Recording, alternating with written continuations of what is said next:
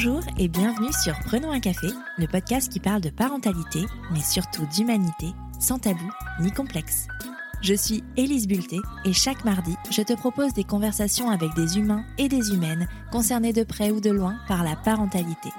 Nous échangeons sur des sujets importants de société, souvent éloignés des contes de fées, mais toujours criants d'actualité. Après quelques semaines d'absence, je suis ravie de te retrouver pour un nouvel épisode.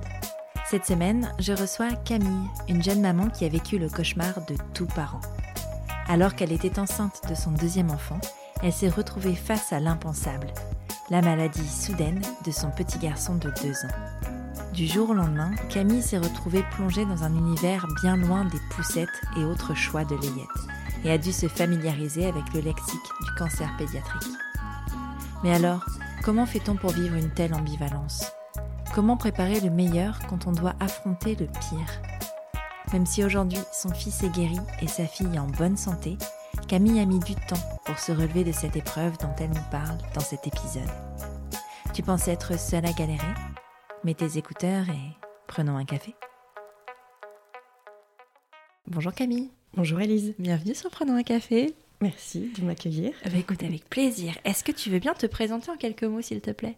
Euh, donc, euh, je m'appelle euh, Camille. J'ai deux enfants, Léon et Augustine. Léon qui a 5 ans et Augustine qui a 2 ans et demi. je suis mariée à Clément depuis oh, 6 ans, je crois. Mhm. et je suis éducatrice spécialisée. Ok. Voilà. Trop bien. question traditionnelle hein, de Prenons un café. Est-ce que tu as toujours désiré être mère? Oui. Je baigne euh, dans euh, l'enfance, la petite enfance depuis euh, toujours. J'avais des petits cousins auxquels j'adorais m'occuper, changer les couches, jouer. plus tard, j'ai fait des études aussi là-dedans. J'étais animatrice, donc c'est vraiment un monde où je me sens à l'aise et où je suis bien et mm. j'aime être avec les enfants. Qu'est-ce que tu imaginais Ça voulait dire quoi pour toi la maternité avant d'y être confrontée? Qu'est-ce que tu imaginais euh, Comment serait ta vie euh, de famille, tout ça? J'ai pas l'impression que je l'imaginais. Je me, je me laissais un peu vivre. Euh... Bon, j'imaginais avoir deux enfants. J'ai deux enfants, un mari, j'ai un mari, une maison, j'ai une maison, voilà. Mais euh, c'était plus la forme, mais sur le fond, je, bah, je sais pas, ça avait pas l'air difficile. Mhm. Ou un petit peu, mais pas dans, tous mes, dans tous les travaux que j'ai pu faire, euh, c'était du loisir. Donc les enfants, ils étaient agréables, on était là pour jouer. Tout ce qui était quotidien, en fait, ça n'existait pas. Hein, euh, même si en colo, il y a quand même du quotidien, mais en fait, non, je me rendais pas forcément compte. Et effectivement, j'ai ouais, j'ai un peu euh, découvert tout ça avec, avec Léon, en fait. Donc je me suis un peu laissée porter. Et puis et puis euh, Léon a entraîné Augustine, et puis voilà. ça t'a pas découragé Non, non, non, non. Avec Léon, mm. c'était plutôt, c'était plutôt facile. Avec Augustine aussi, c'est plutôt facile. C'est des enfants qui sont agréables, mm. curieux. Donc ça reste des, ça, ça, reste agréable. Après, voilà. Euh, tout ce qui s'est passé euh, complexifie un peu la chose. Oui, carrément. Euh, tu dis que tu es mariée avec euh, ton, ton mari depuis 6 ans. si je calcule, Léon, tu dis qu'il a 5 ans et 5 ans? Oui, c'est ça. Ouais, pas, Pas, pas, je sais pas où je l'ai mis ou le ennemi, mais bon, 5 ans. Il a 5 ans et demi. Il a 5 ans et demi. donc, du coup, c'est quelque chose, pour vous, c'était une suite logique d'avoir des enfants, enfin, de passer. Alors, on se connaît depuis 12 ans avec ah Clément. On est ensemble depuis 12 ans, on s'est mariés donc quelques années après. effectivement, oui, quand on s'est mis ensemble, oui, c'était c'était c'était pas vraiment un sujet mais euh, enfin c'était pas non plus pas un sujet quoi. Donc on savait que à terme voilà on voulait construire une vie de famille. Et euh, on a eu, enfin, en éducateur spécialisé, moi j'ai quand même eu du mal à trouver un travail, donc je voulais une situation stable. Mmh. Je voulais aussi avoir un foyer qui puisse accueillir euh, ben, une famille. Donc voilà, on a, on a monté notre projet euh, un peu en, avant, pardon. Et puis après euh, est arrivé Léon, quoi. On s'est mmh. mariés, puis est arrivé Léon. Enfin, ça paraissait logique. Assez facilement finalement. Enfin, vous n'avez pas eu de difficultés dans la conception, tout pas du tout. Un, ou deux cycles, et puis Léon était là, et idem pour Augustine. Ah, voilà, ça a été plutôt facile. Ouais. C'est pour ça voilà, on n'a pas non plus hésité pour Augustine parce que ça avait pas, on n'a pas eu de difficultés particulières. Quoi. Carrément. Comment tu réagis justement quand tu apprends que tu es enceinte pour la première fois? Euh, beaucoup d'émotions, beaucoup d'excitation euh, et euh, tout de suite aussi pas mal de peur. autour de moi, il y a quand même pas mal de personnes qui ont fait des fausses couches et, et, je sais en fait la, je, sais que ça peut arriver en fait. Mm. Donc la grossesse, bah, tout de suite, je suis très contente, mais je suis très prudente aussi. Je me réjouis, mais puis je suis très malade. Pour Léon, les quatre premiers mois, c'est intense. Hein. Euh, beaucoup de, nausées. Alors pas de vomissements, mais c'est pas mieux la nausée en fait. Donc euh, effectivement, euh, une grossesse un peu difficile même mm. émotionnellement. C'était pas voilà. Mm. J'aime pas trop être enceinte en fait, ni pour l'un ni pour l'autre. Encore pire pour Augustine. Voilà. du coup ouais. J'étais très contente, Clément aussi, c'est ce qu'on voulait, donc on était vraiment contents. Mais ouais, difficile quand même. Ouais. Euh, Léon, avec quel âge quand vous vous êtes dit euh, tiens, peut-être qu'on pourrait recommencer bah, euh, Alors, on a vécu le Covid avec Léon qui avait 18 mois, et puis on s'était toujours dit qu'on voulait pas deux enfants avec trop d'écart. Mmh. Donc, 2-3 ans, ça paraissait bien. Léon a fait ses premières nuits entières à 18 mois. Et tu t'es dit, tiens, maintenant que je redors, si j'arrêtais. bah, on s'est dit que tous les enfants étaient différents, c'est ce que tout le monde nous dit. Donc forcément, on s'est dit, bah, c'est tout. Euh. Non, après le Covid, donc euh, Léon avait 18 mois au début, donc euh, vers 20, 20 mois, mhm. on s'est dit, bah là c'est cool avec Léon, on est bien, la maison on est bien installée. le travail, moi j'avais trouvé un travail stable, Clément aussi, donc on s'est dit, allez, on, on s'y remet. Quoi. Donc on a on a lancé le projet en juin et en juillet, euh, fin juillet, j'étais enceinte. Oh. Voilà. Est-ce qu'il y avait encore les nausées? Bien sûr. Ah oui, oui, oui. Et puis euh, là, les nausées, elles étaient euh, vraiment, enfin, fières. Ouais. Ben. N'effrayons pas les gens, mais tout de même, disons la vérité. c'était pas pire, mais le contexte a fait hmm. que c'était euh, c'était pire, ouais. Tu nous parles un petit peu de ce contexte Ouais. Euh, du coup, donc j'apprends euh, que je suis enceinte d'Augustine en revenant de vacances, donc aux alentours de l'anniversaire de Léon, donc à ses deux ans le 25 août. Euh, donc je fais un test de grossesse, il est positif. Euh, et comme ma maman habite dans le sud de la France et qu'elle est là, je décide de, de l'annoncer à tout le monde en fait, comme mmh. c'est assez joyeux. Euh. donc on l'annonce à tout le monde, donc tout le monde est très content. Et puis... Et puis voilà, donc là, à partir du moment où je l'annonce, forcément, bon, bah, je suis malade. Voilà, c'est c'est comme ça. Hein, je ne sais pas pourquoi. Le fait de le dire à tout le mmh. monde, ça, ça lance les choses. Et puis euh, quelques, quelques semaines après, on s'en va donc en, week-end en famille, donc euh, dans un Center Park précisément. Et puis euh, cet épisode n'est pas sponsorisé par Center Park. Non, pas du tout, pas du tout parce que je n'y mettrai plus jamais les pieds. Je suis désolée, mais voilà, ça a trop de souvenirs. donc on s'en va là-bas. Et puis moi j'étais vraiment très malade, pas bien, je dors pas bien. Et du samedi matin, on arrive à la piscine et puis donc on décide d'aller à la piscine tous ensemble. Et puis moi, je fais mon petit truc enceinte, voilà, je flotte dans l'eau, je suis contente, euh, un peu malade, mais je suis contente. Et puis là, ma belle-mère me dit, ben, euh, Clément est parti sous la douche avec Léon, Léon, ça va pas du tout. Et là, je dis, bah, que, quoi, ça va pas du tout, il a vomi. Enfin, voilà, mm. en général, on pense à ça. Un truc assez classique. Oui, mm. tout à fait. Oui, parce qu'à la piscine, euh, par vomir, je vois ce qu'il peut y avoir de grave. Une petite diarrhée. Oui, voilà, c'est vrai, fait pas penser. Effectivement.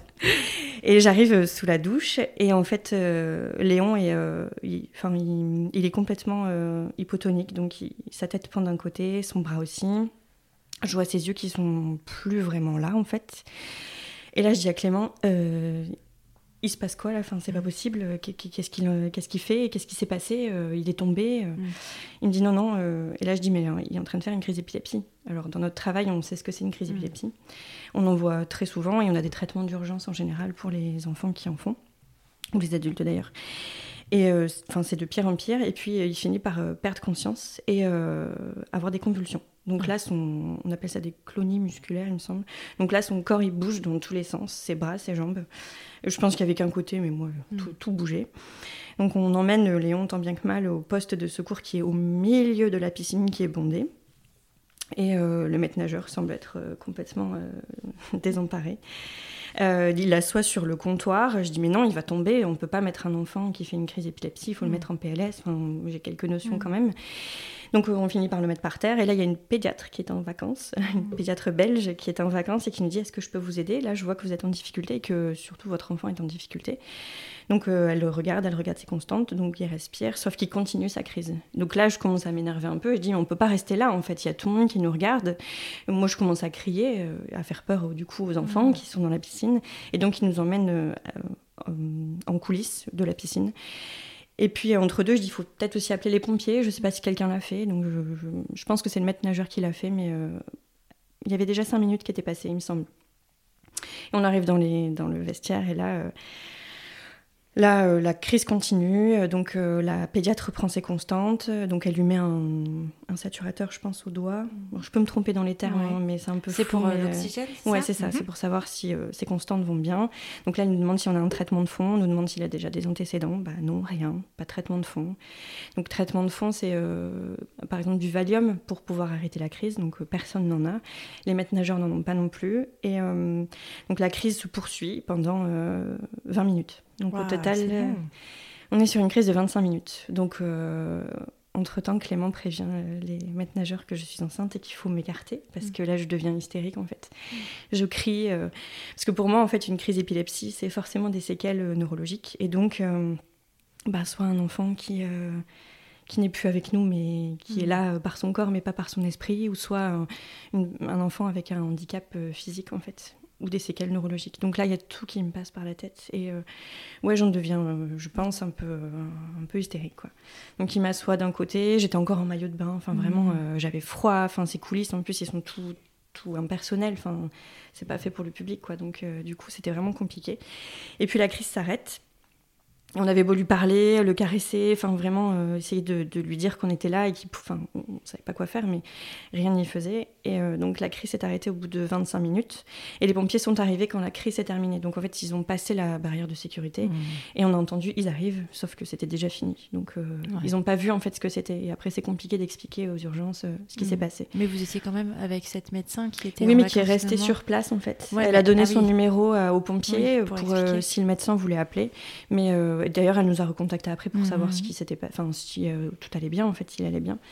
Et euh, donc ah oui, elle a donné son numéro. Peut-être qu'ils se sont appelés, mais en même temps, mis à part une crise d'épilepsie, enfin en tout cas ce qu'on pensait être une crise d'épilepsie, il n'y avait, il y avait pas d'autres signes. Donc ensuite, j'ai été emmenée avec les pompiers. Euh, donc en camion avec Léon, qui m'a littéralement vomi dessus, puisque souvent après une crise d'épilepsie, ben voilà, je sais pas, lui il vomit à chaque fois. Donc... Il avait repris conscience, enfin, t'arrives à lui oui, parler mais il avait tout un côté qui était. Ah oui, mais il n'était pas là. Enfin, On voyait qu'il était comme quand il vient de se réveiller et qu'il est encore un peu endormi. Il est là, mais mais il n'est pas vraiment là quoi. Hmm. Donc il nous parle, il essaye de nous sourire, mais il n'y a qu'un côté qui monte. Alors là je me dis ah ça y est, c'est bon, voilà, c'est parti. Et puis euh, il reprend quand même conscience, enfin il reprend euh, des forces et un peu de couleur et un peu d'énergie assez vite. Mais voilà, il me vomit dessus dans le camion, on arrive aux urgences, enfin c'est très compliqué. On arrive un samedi dans un petit hôpital euh, qui n'est pas ouvert vraiment le samedi. En fait, il n'y a pas vraiment de médecins, il n'y a que des, des, médecins de garde qu'il faut bah, appeler. Quand tu en zone rurale, en campagne, ce genre de choses, c'est vrai qu'il y a de moins en moins de personnes, de moins en moins de médecins disponibles. C'est aussi pareil pour les maternités. Oui, oui. Il y a des maternités qui sont fermées la nuit, par exemple. Et euh, oui, comme si personne n'a couché la nuit. Bien sûr, on décide quand on accouche. Oui. Mais, euh, mais, non, mais en tout cas, dans ce cas-là, si ça arrive la nuit, ils sont redirigés vers un grand hôpital, mais qui peut être à une heure de route. Euh, donc c'est, enfin c'est, la, la, grosse problématique des zones rurales. Hein, clairement, mhm. enfin quand je dis rural, je veux dire ben, les zones où il n'y a pas de grandes villes, mais c'est comme ça qu'on les appelle, hein, les zones rurales. Ouais. Là, Lan, j'avais l'impression que c'était quand même une, grosse ville. Mais Lan, c'est laine et finalement, en fait, c'est pas, c'est pas une grande ville. Ah non. Je connais un peu parce que je suis plus ou moins de cette région. Enfin, c'est pas très loin de là où j'ai grandi. Et non, c'est pas, euh, mm. c'est, pas des régions qui sont justement euh, très médicalisées. Ah et il y a vraiment, il y a, y a, des pénuries de médecins dans ces régions-là, ouais, clairement. Oui, bah, on s'en est rendu mm. compte euh, à ce moment-là. Alors, le, service a été très très gentil. Ils nous ont même, ils se sont même excusés parce que l'hôpital est extrêmement vétuste. Mm. enfin, les couloirs, tout, tout est, ils ont essayé de mettre des dessins, mais ils n'avaient pas le droit, donc il y en avait à moitié.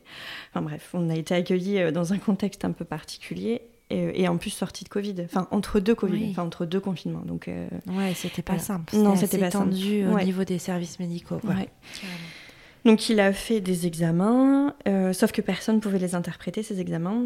Mm. Et euh, il est à- enfin, l'examen est arrivé quand même assez tard euh, dans la journée. Or, quand on fait un épisode de- comme ça, il faut le faire tout de suite pour Mm. vraiment voir l'activité cérébrale. Donc voilà, on a fait l'examen, ils nous ont dit on vous garde cette nuit en observation et on vous garde aussi demain et vous dormez là aussi lundi- euh, dimanche soir. Comme ça, vous verrez le médecin lundi matin. Et il n'était pas possible de vous euh, héliporter ou que sais-je, de vous diriger vers Lille par exemple, parce qu'on n'est pas si loin. hein. Il n'y avait aucun danger. Ou en même fait. Valenciennes, ou même Non, il n'y avait aucun danger. En fait, c'est, euh, on nous a expliqué que les crises d'épilepsie chez les enfants, enfin, les crises d'épilepsie, ce qui, ce qui semblait être une crise d'épilepsie était très euh, commun. Mm. chez les enfants de cet âge-là, avec la fièvre ou bien, euh, je, je sais pas trop, mais Ouais. euh, c'est, courant arrive en fait. souvent, ça ouais. arrive, oui. C'est pas grave. Mais c'est long quand même. Enfin, moi, j'avais pensé que, enfin, dans mon imaginaire de personne qui n'y connaît rien, euh, ça dure genre 5 minutes, tu vois. non? Une crise? Ouais. Ah bah ça, Il n'y a, pas de, il y a pas de bah règle. non, il n'y a pas de règle. Mm. Et justement, le, le traitement euh, d'urgence, donc par exemple le Valium que maintenant euh, Léon a, euh, tu ne l'administres pardon, qu'à partir de 5 minutes. D'accord. Parce que bien souvent, les crises, Mm. elles s'arrêtent à 5 minutes. Ouais. Par contre, au-delà, il y a un risque pour euh, le cerveau, en fait, pour le, d'accord. pour le corps. Donc, euh, effectivement, là, euh, il n'y avait Ouais. pas de danger, mais en même temps, c'était quand même une grosse crise. Donc, on reste en observation. Il était branché de partout, donc euh, euh, sur le cœur, euh, la tension. Mm. Enfin, il a passé une nuit euh, affreuse. Et moi aussi, enceinte dans un hôpital, enfin voilà, avec des nausées. Ouais. Voilà, Bien sûr. très sympa, parce que je dois manger si je veux pas avoir de nausées, sauf que je peux pas manger parce que j'ai rien à manger. Ouais. J'avais pas prévu assez de vêtements également. Puisque toujours part- dans ton maillot de bain Oui, j'étais toujours dans mon Ouais. maillot de bain. Donc euh, Clément, euh, qui est venu après, donc m'a ramené des vêtements, m'a a ramené les jeux, les quelques jeux qu'on avait Mm. pris parce qu'on pensait pas du tout avoir besoin de jeux à Center Park. hein.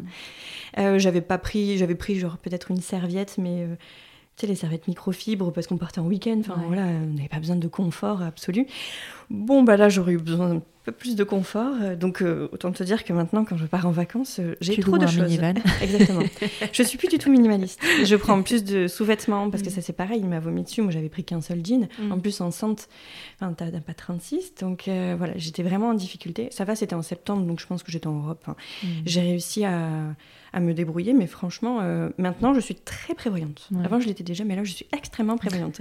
Les autres peuvent compter sur moi. Donc on a passé la nuit là, donc il ne s'est rien passé. Du dimanche, on a eu le droit de sortir un petit peu d'hôpital, donc aller voir les, les hélicoptères qui euh, atterrissaient, Mhm. donc les urgences, repartir, etc. Mais c'était très très long, quoi. En plus, il y a personne dans les rues. On n'avait pas le droit de s'éloigner trop au cas où s'il y avait une crise. Donc je sais que Clément a fait des allers-retours pour aller acheter un jeu euh, à, à Léon. Jeu que j'ai en horreur aujourd'hui, c'est bizarre. Mhm. et puis euh, du dimanche soir, j'ai redormi là. Clément est reparti à Center Park et du lundi matin, ils nous ont dit vous pouvez sortir. Mm. Euh, le médecin euh, va interpréter les résultats dans la journée, donc vous pouvez rentrer. Donc je n'ai pas compris, mais Mais c'est pas pourquoi grave. vous étiez resté du coup? Je Et pense que c'était dans tout ça, observation. il était redevenu Léon? Ouais, ouais, ouais.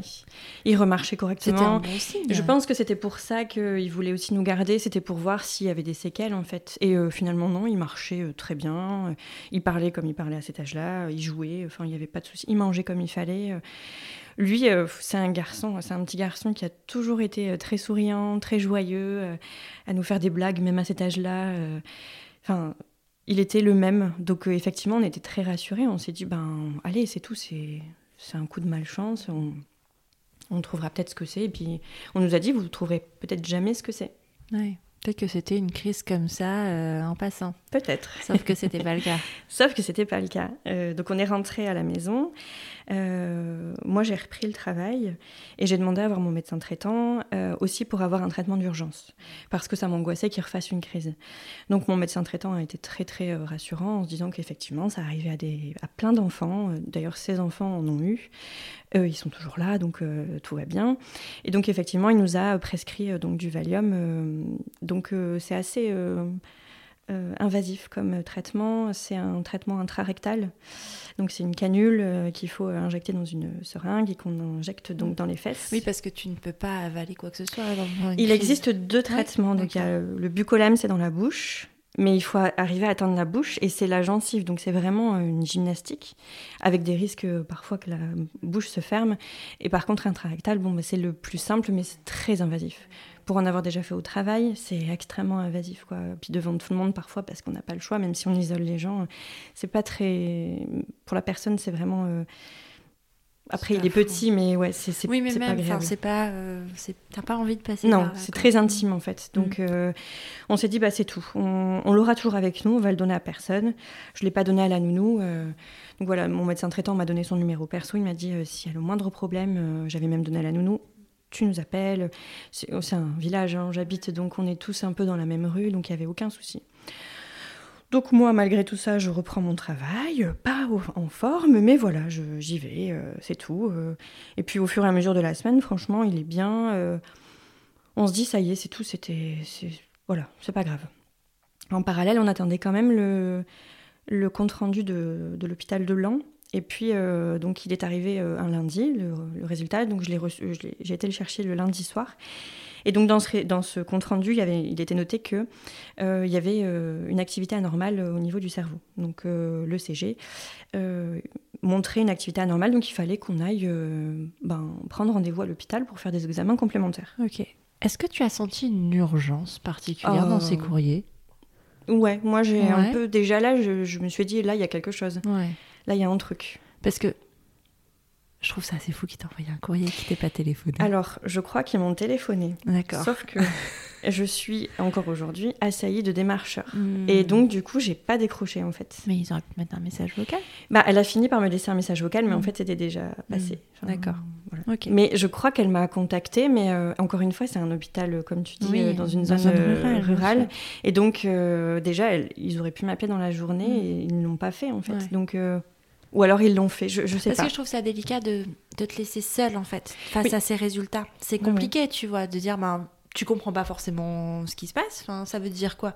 Est-ce que c'est quelque chose qui inquiète? Est-ce que c'est quelque chose qui inquiète pas? Euh, Tu as envie d'avoir la personne qui en face, en face de toi te dise ben te laisse pas seule avec des choses que tu sais pas forcément interpréter c'est pas ton rôle de ah non non puis alors moi dans ma tête de femme enceinte oui, tu imagines euh, absolument tout ce qui est possible. Éducatrice spécialisée là c'était parti dans ma tête hein. mais euh, j'étais loin de m'imaginer euh, ce que j'allais découvrir un peu plus tard. oh là là quel teaser. Donc du coup je dis à Clément je dis moi je peux pas là il faut qu'on aille faut qu'on aille voir le médecin traitant pour qu'il nous, qu'il fasse un courrier parce qu'on ne peut pas aller à l'hôpital comme ça en fait. Il faut que le, soit le médecin traitant qui nous adresse à un spécialiste. Donc Étant en Covid, pas de consultation sur place, que des téléconsultations. Ouais. Donc avant mon travail, mardi matin, je m'en souviens très très bien. Mardi matin, 8h, j'ai une, téléconsultation. Donc je lui parle du courrier qu'il a reçu aussi euh, en parallèle. Il me dit effectivement, Camille, bon ben là, euh, voilà, je vais euh, faire un courrier, puis tu vas être convoquée là, cette semaine ou enfin dans le mois. Alors je me suis dit, oh bah tiens, pas d'urgence. Enfin voilà, je me dis, euh, dans le mois, c'est que c'est pas, pas très grave. Donc je m'en vais au travail, euh, je fais mes séances, euh, voilà, tout va bien. Et puis midi 10, je vois le téléphone qui sonne, Clément. Donc je décroche, pas inquiète plus que ça parce que on s'appelle souvent dans la journée, donc pas de souci. Et là, il me dit, ça a recommencé, Camille. il a fait une absence. Je suis avec le SAMU. Il nous emmène à l'hôpital. Viens. Moi, j'étais avec mon sandwich en train de, pendant ma pause. J'ai tout quitté. Je suis partie, je sais même plus comment. Je, je, je me souviens pas. J'ai roulé comme une dingue, mais j'arrive à la maison. Bien sûr, ils étaient partis. Et donc, euh, je prends des affaires. Euh, je rassemble des jeux, des culottes, enfin tout, tout. Ah oui, t'anticipes là. Ah oui, oui, mais je sais que là, on va y rester en fait. Là, ah j'ai un pressentiment. Ah ouais, ouais, je me suis dit, là c'est pas possible, il y a un truc, enfin deux mm. crises en une semaine. Puis avec euh, le courrier que tu as reçu entre temps. Ah oui, je savais, là je, je me disais qu'il y avait quelque chose. Moi je pensais, je sais pas moi, une méningite ou une encéphalopathie, enfin je sais pas, il y avait des noms qui me venaient comme ça. Et puis là je croise ma belle-mère qui me dit tu conduis pas comme ça, je t'emmène. Donc elle m'emmène, j'étais en train de pleurer, enfin je savais pas ce qui se passait, j'arrive aux urgences, Covid. Non madame, un seul parent. Ah mais non. Ah, je dis, je crois pas, non. oh mon Dieu, c'est atroce. Ah oui, je commence à faire un scandale. Mais c'est vrai que c'était l'époque où on faisait ça. Enfin, oui, il y a pas si longtemps que ça, mais. Euh, ouais, voilà, quand même. Mais là, mais non, mais non, non, tu peux pas faire ça. Donc là, je dis, mais en fait, c'est pas possible. Bah, il faut que votre mari vienne et puis vous échangez. et donc, mon fils, il reste tout seul? Mais quel est le sens, en fait? Surtout qu'en fait, vous allez échanger. Donc, en fait, aujourd'hui, on sait que s'il y avait eu virus, il y aurait virus, on dire clairement. Hein. Bah ouais. Donc, du coup, je commence vraiment à pas être bien et tout ça. Donc, elle me dit, bah, attendez dans la salle d'attente, euh, je vais voir comment on peut faire. Et là, il y a le monsieur de la sécurité qui me voit, il me dit Madame, venez. Donc j'ai dit Oui, euh, je vais vous emmener, je sais où ils sont. Donc il avait vu mon mari arriver Mm. euh, une demi-heure avant, il me dit je, je vous emmène. Donc il m'emmène dans le box de Léon et Clément. Et puis je vois Léon qui est tout pas bien comme la première fois, mais voilà, qui reprend un peu de vie. euh. Il dit Maman, j'ai faim. Je dis Oh. J'ai rien, bien sûr, ça j'avais pas pris, mais j'avais pris des jeux. Mais... Et donc il y a une maman qui était là avec une petite dans le même box qui dit Bah moi j'ai une compote si vous voulez. Bon, bah la compote, il a vomi, euh, voilà. une heure après, sur moi encore une fois. Mais t'avais prévu? J'avais prévu, tout à fait. Et donc là, une journée assez longue dans ce box où euh, donc il fait euh, des examens assez poussés, donc champ visuel pour voir euh, si euh, il perd pas de sa vision, parce que en général, euh, ça, ça peut arriver. Il fait d'autres examens, mais c'est assez long. Et puis arrive 22 heures, et là, euh, ben un seul parent doit rester. Mm. Donc euh, Clément me dit bah tu restes pas toi, Mhm. c'est pas possible, tu rentres à la maison, tu vas dormir. Dormir est un bien grand mot. Il me dit je t'appelle dès que j'ai quelque chose. Et donc euh, je rentre et euh, juste avant de partir ils me disent bah là dans une heure ou deux euh, on a le- la salle d'examen qui se libère pour faire un, E- un ECG pardon. Euh, Léon y va et puis euh, et puis voilà on vous tient au courant. Donc entre temps test Covid pour Léon parce qu'il Mhm. passe en opération. Enfin le truc affreux. hein. Vraiment une journée atroce. Moi, je rentre et puis euh, pas d'appel, donc je dors bien finalement, mais euh, enfin, je dors parce que je suis épuisée par ma journée. Lendemain matin, pas d'appel, donc je dis à Clément, euh, je pars à 7 heures, donc le temps d'arriver jusqu'à Lille, bon, bah, je mets presque une heure et demie. J'arrive, et puis il me dit, monte au troisième étage. Je dis, ah tiens, ils ont monté d'un étage. Oh, sympa. On n'était pas ces deux urgences, c'est euh, zéro, on était allé au 1, et là on était au 3. Je dis, oh tiens. Puis je vais pas regarder dans l'ascenseur ce que c'était l'étage numéro 3. Et en fait, l'étage numéro 3, c'est neurochirurgie pédiatrique. Donc euh, je, je sors de l'ascenseur. Je, je pense que je l'ai lu, mais j'ai pas euh, Mm. associé euh, les choses. Et puis là, j'arrive, je suis tout de suite accueillie. Ah, vous êtes la maman de Léon Ah, il vous attend, hein, il vous réclame depuis ce matin. Donc là, je, je souris, je suis contente, c'est qu'il va bien. Et là, je rentre dans la chambre et je vois la tête de Clément. Et là, je me dis, oh, là, il y a, y a un truc. Et donc, il me regarde, il me dit, euh, il y a une boule dans sa tête. Et là, je dis, bah, une boule, c'est-à-dire, enfin, une boule. euh. Et en fait, on n'a pas eu le temps de finir la discussion parce que le neurochirurgien, en fait, passe tous les matins à 9h et il passe tous les soirs à 17h. Et on faisait partie des premières chambres, donc il rentre et là, il me sort tout un, tout un jargon que je ne comprends pas. Et puis, il me dit, euh, une opération est à, est à programmer. Bonne journée. Mm. Je vais pas, pas te poser de questions. En fait, ils sont cinq internes, plus le neurochirurgien. Et je dis à Clément.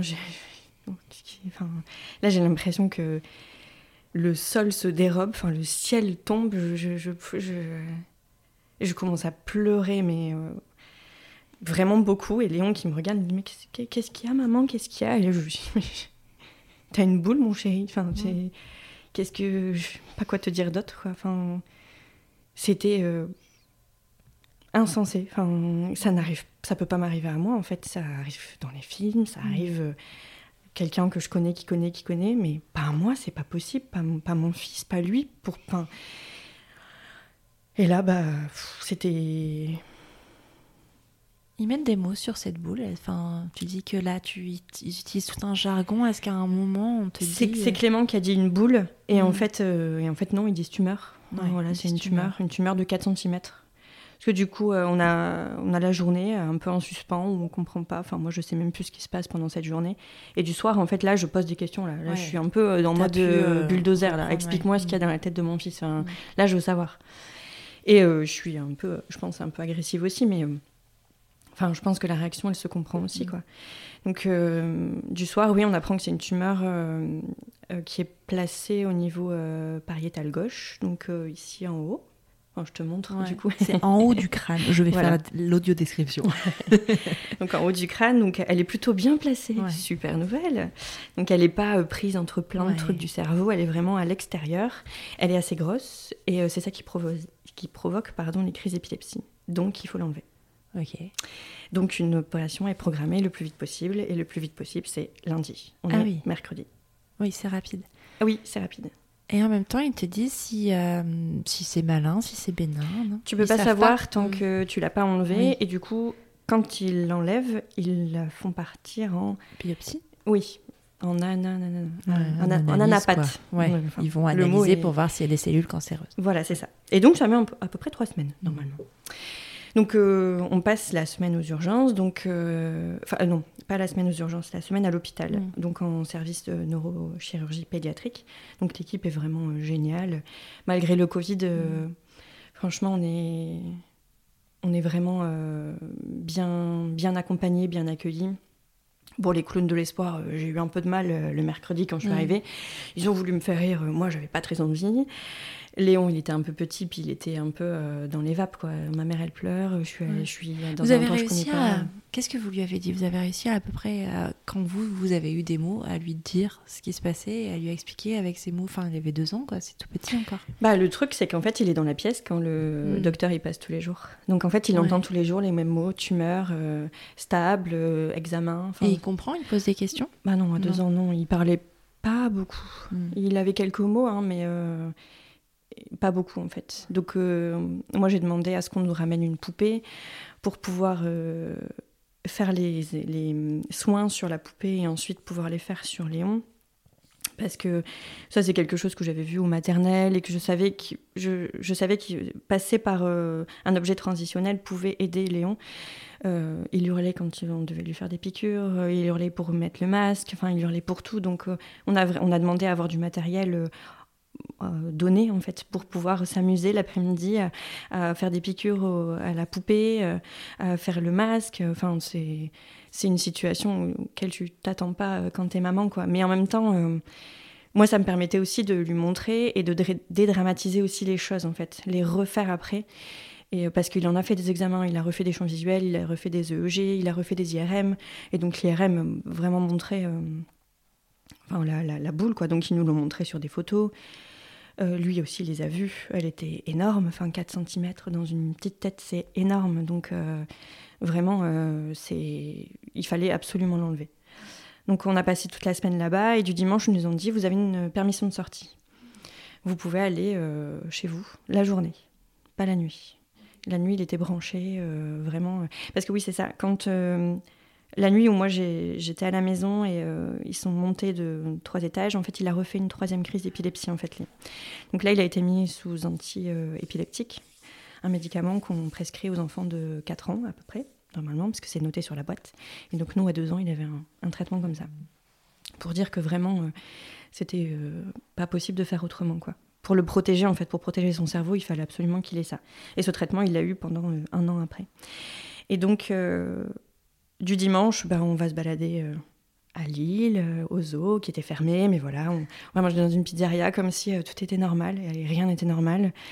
Les gens qui disent Oh, il est mignon ce petit garçon, c'est joli ton dessin. Et moi je me dis Mais si vous saviez la détresse dans laquelle on est, enfin, c'était vraiment. T'arrives à t'entourer à ce moment-là Bon, là, on est période Covid, donc on met quand même dans le contexte, mais est-ce que tu arrives à parler à des personnes? Alors, moi, pas du tout. Moi, euh, la manière dont j'ai réagi, c'était de me mettre dans ma bulle. Parce que euh, c'est trop dur. C'est trop dur de réexpliquer tout au téléphone. C'est trop dur d'entendre des gens pleurer quand tu leur annonces ça. Euh, je l'ai annoncé à une personne de mon entourage proche et la personne s'est mise à pleurer et j'ai dû rassurer la personne. Et je me suis dit, oh, c'est le monde à l'envers. C'est moi qui ai besoin de soutien. C'est pas moi qui dois te soutenir. Donc là, j'ai coupé. J'ai vraiment gardé 3-4 personnes, euh, dont une collègue hein, qui, savait très bien ce qui se passait, euh, qui est dans le métier, donc on, sait, on, connaît un peu. Mais c'est euh, plus facile quand. Oui, et puis c'est pas quelqu'un que je vais croiser tous les jours, c'est quelqu'un qui est un peu à distance parce que je suis en arrêt. C'est ça. Il y a moins d'affect même avec ton fils. Oui, oui, hmm. c'est ça. Même si elle, elle, était dévastée également et on en parle, on, en a reparlé. Mais voilà, je me suis entourée vraiment des, enfin, je me suis entourée de très peu de personnes parce que c'était trop dur pour moi d'en parler. À l'inverse, mon mari, c'était l'opposé de moi. Ah Lui, c'était euh, j'ai besoin de voir des gens, j'ai besoin de parler, j'ai besoin de même de pas en parler, mhm. tout simplement. Donc euh, moi, c'est rigolo parce que quand on a fait une nuit sur deux pendant toute la semaine, moi quand je rentrais, c'était je me mettais dans mon lit parce que je mangeais souvent, enfin je mangeais avec les nausées et tout ça.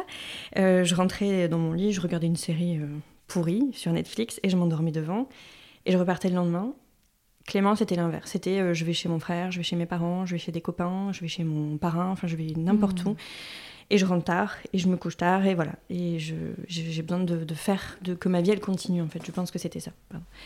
Donc euh, on a vraiment deux façons de faire totalement différentes et on. Moi, je lui ai pas reproché d'être comme ça et lui m'a pas reproché non plus. Mm. Et quand je recevais des messages et que c'était trop compliqué pour moi de répondre, c'est lui qui répondait. Et euh, il y en a auxquels je répondais volontiers, mais il y en a d'autres non. Mm. Donc on s'est un peu euh, mis en mode euh, je fonctionne à ma manière. Mais c'est chouette. Pour Léon, Parce que vous avez été chacun attentif à vos propres Ouais. besoins et Ouais, ouais. aux besoins de l'autre aussi, du coup. Et c'est plutôt. Bah, je sais, en fait, on n'a jamais vraiment eu de coup dur dans la vie, donc Mhm. là, euh, on s'est un peu découvert aussi, et, et je suis extrêmement euh, contente, si je peux dire ça comme ça, mais que ce soit arrivé avec lui parce que euh, on s'est soutenus euh, et on s'est soutenus l'un l'autre euh, sans le vouloir en fait, en étant Mhm. tout à fait indépendants euh, par nos réactions, mais euh, en étant vraiment quand même très enfin très proches l'un Ouais. l'autre quoi. On passait toutes nos journées ensemble. Moi du coup je faisais la sieste l'après-midi avec Léon parce qu'il faisait des siestes à deux ans, donc il faut tout fermer. Moi de toute Mhm. façon j'étais fatiguée. Lui partait euh, faire un tour autour de l'hôpital euh, et puis euh, le soir on avait, enfin c'était vraiment, on a trouvé notre croisière, enfin notre rythme de croisière pardon comme ça. Ça a quand même duré du mercredi au vendredi de la semaine d'après, donc Ah oui. plus d'une semaine et demie. Oui, parce qu'après l'opération, bien sûr, tu restes encore. Oui, oui, oui, tout à fait. Donc euh, c'était, ouais. Donc on a eu cette permission, on est rentré à la maison et ils nous ont quand même prévenu. Qui dit permission dit euh, test Covid. Ah, Ah. Donc là on s'est dit est-ce qu'on sort, est-ce qu'on sort pas et on s'est dit bah si, il faut, il faut qu'il voit autre chose que ça parce que là ça commence à faire long quoi. Donc on est rentré un petit peu à la maison, il a vu son chien, il a vu son cousin. euh, pff, moi j'ai pleuré de le voir là, c'était. je l'avais pas vu déjà depuis une semaine à la maison. Enfin, la maison, elle était vide sans lui. Donc du coup, nous sommes retournés à l'hôpital le dimanche soir et l'opération était programmée le lundi après-midi. Euh, donc elle a été décalée plusieurs fois. Il devait être à jeun, c'était merveilleux de le faire patienter dans cette Mhm. euh, attente. euh. Et puis il est parti en opération et euh, tout de suite après, il part en réanimation. Mhm. Donc euh, réanimation à cette époque-là, c'est autant les Covid que les opérations. D'accord. Donc c'est un service euh, Saturé. saturé.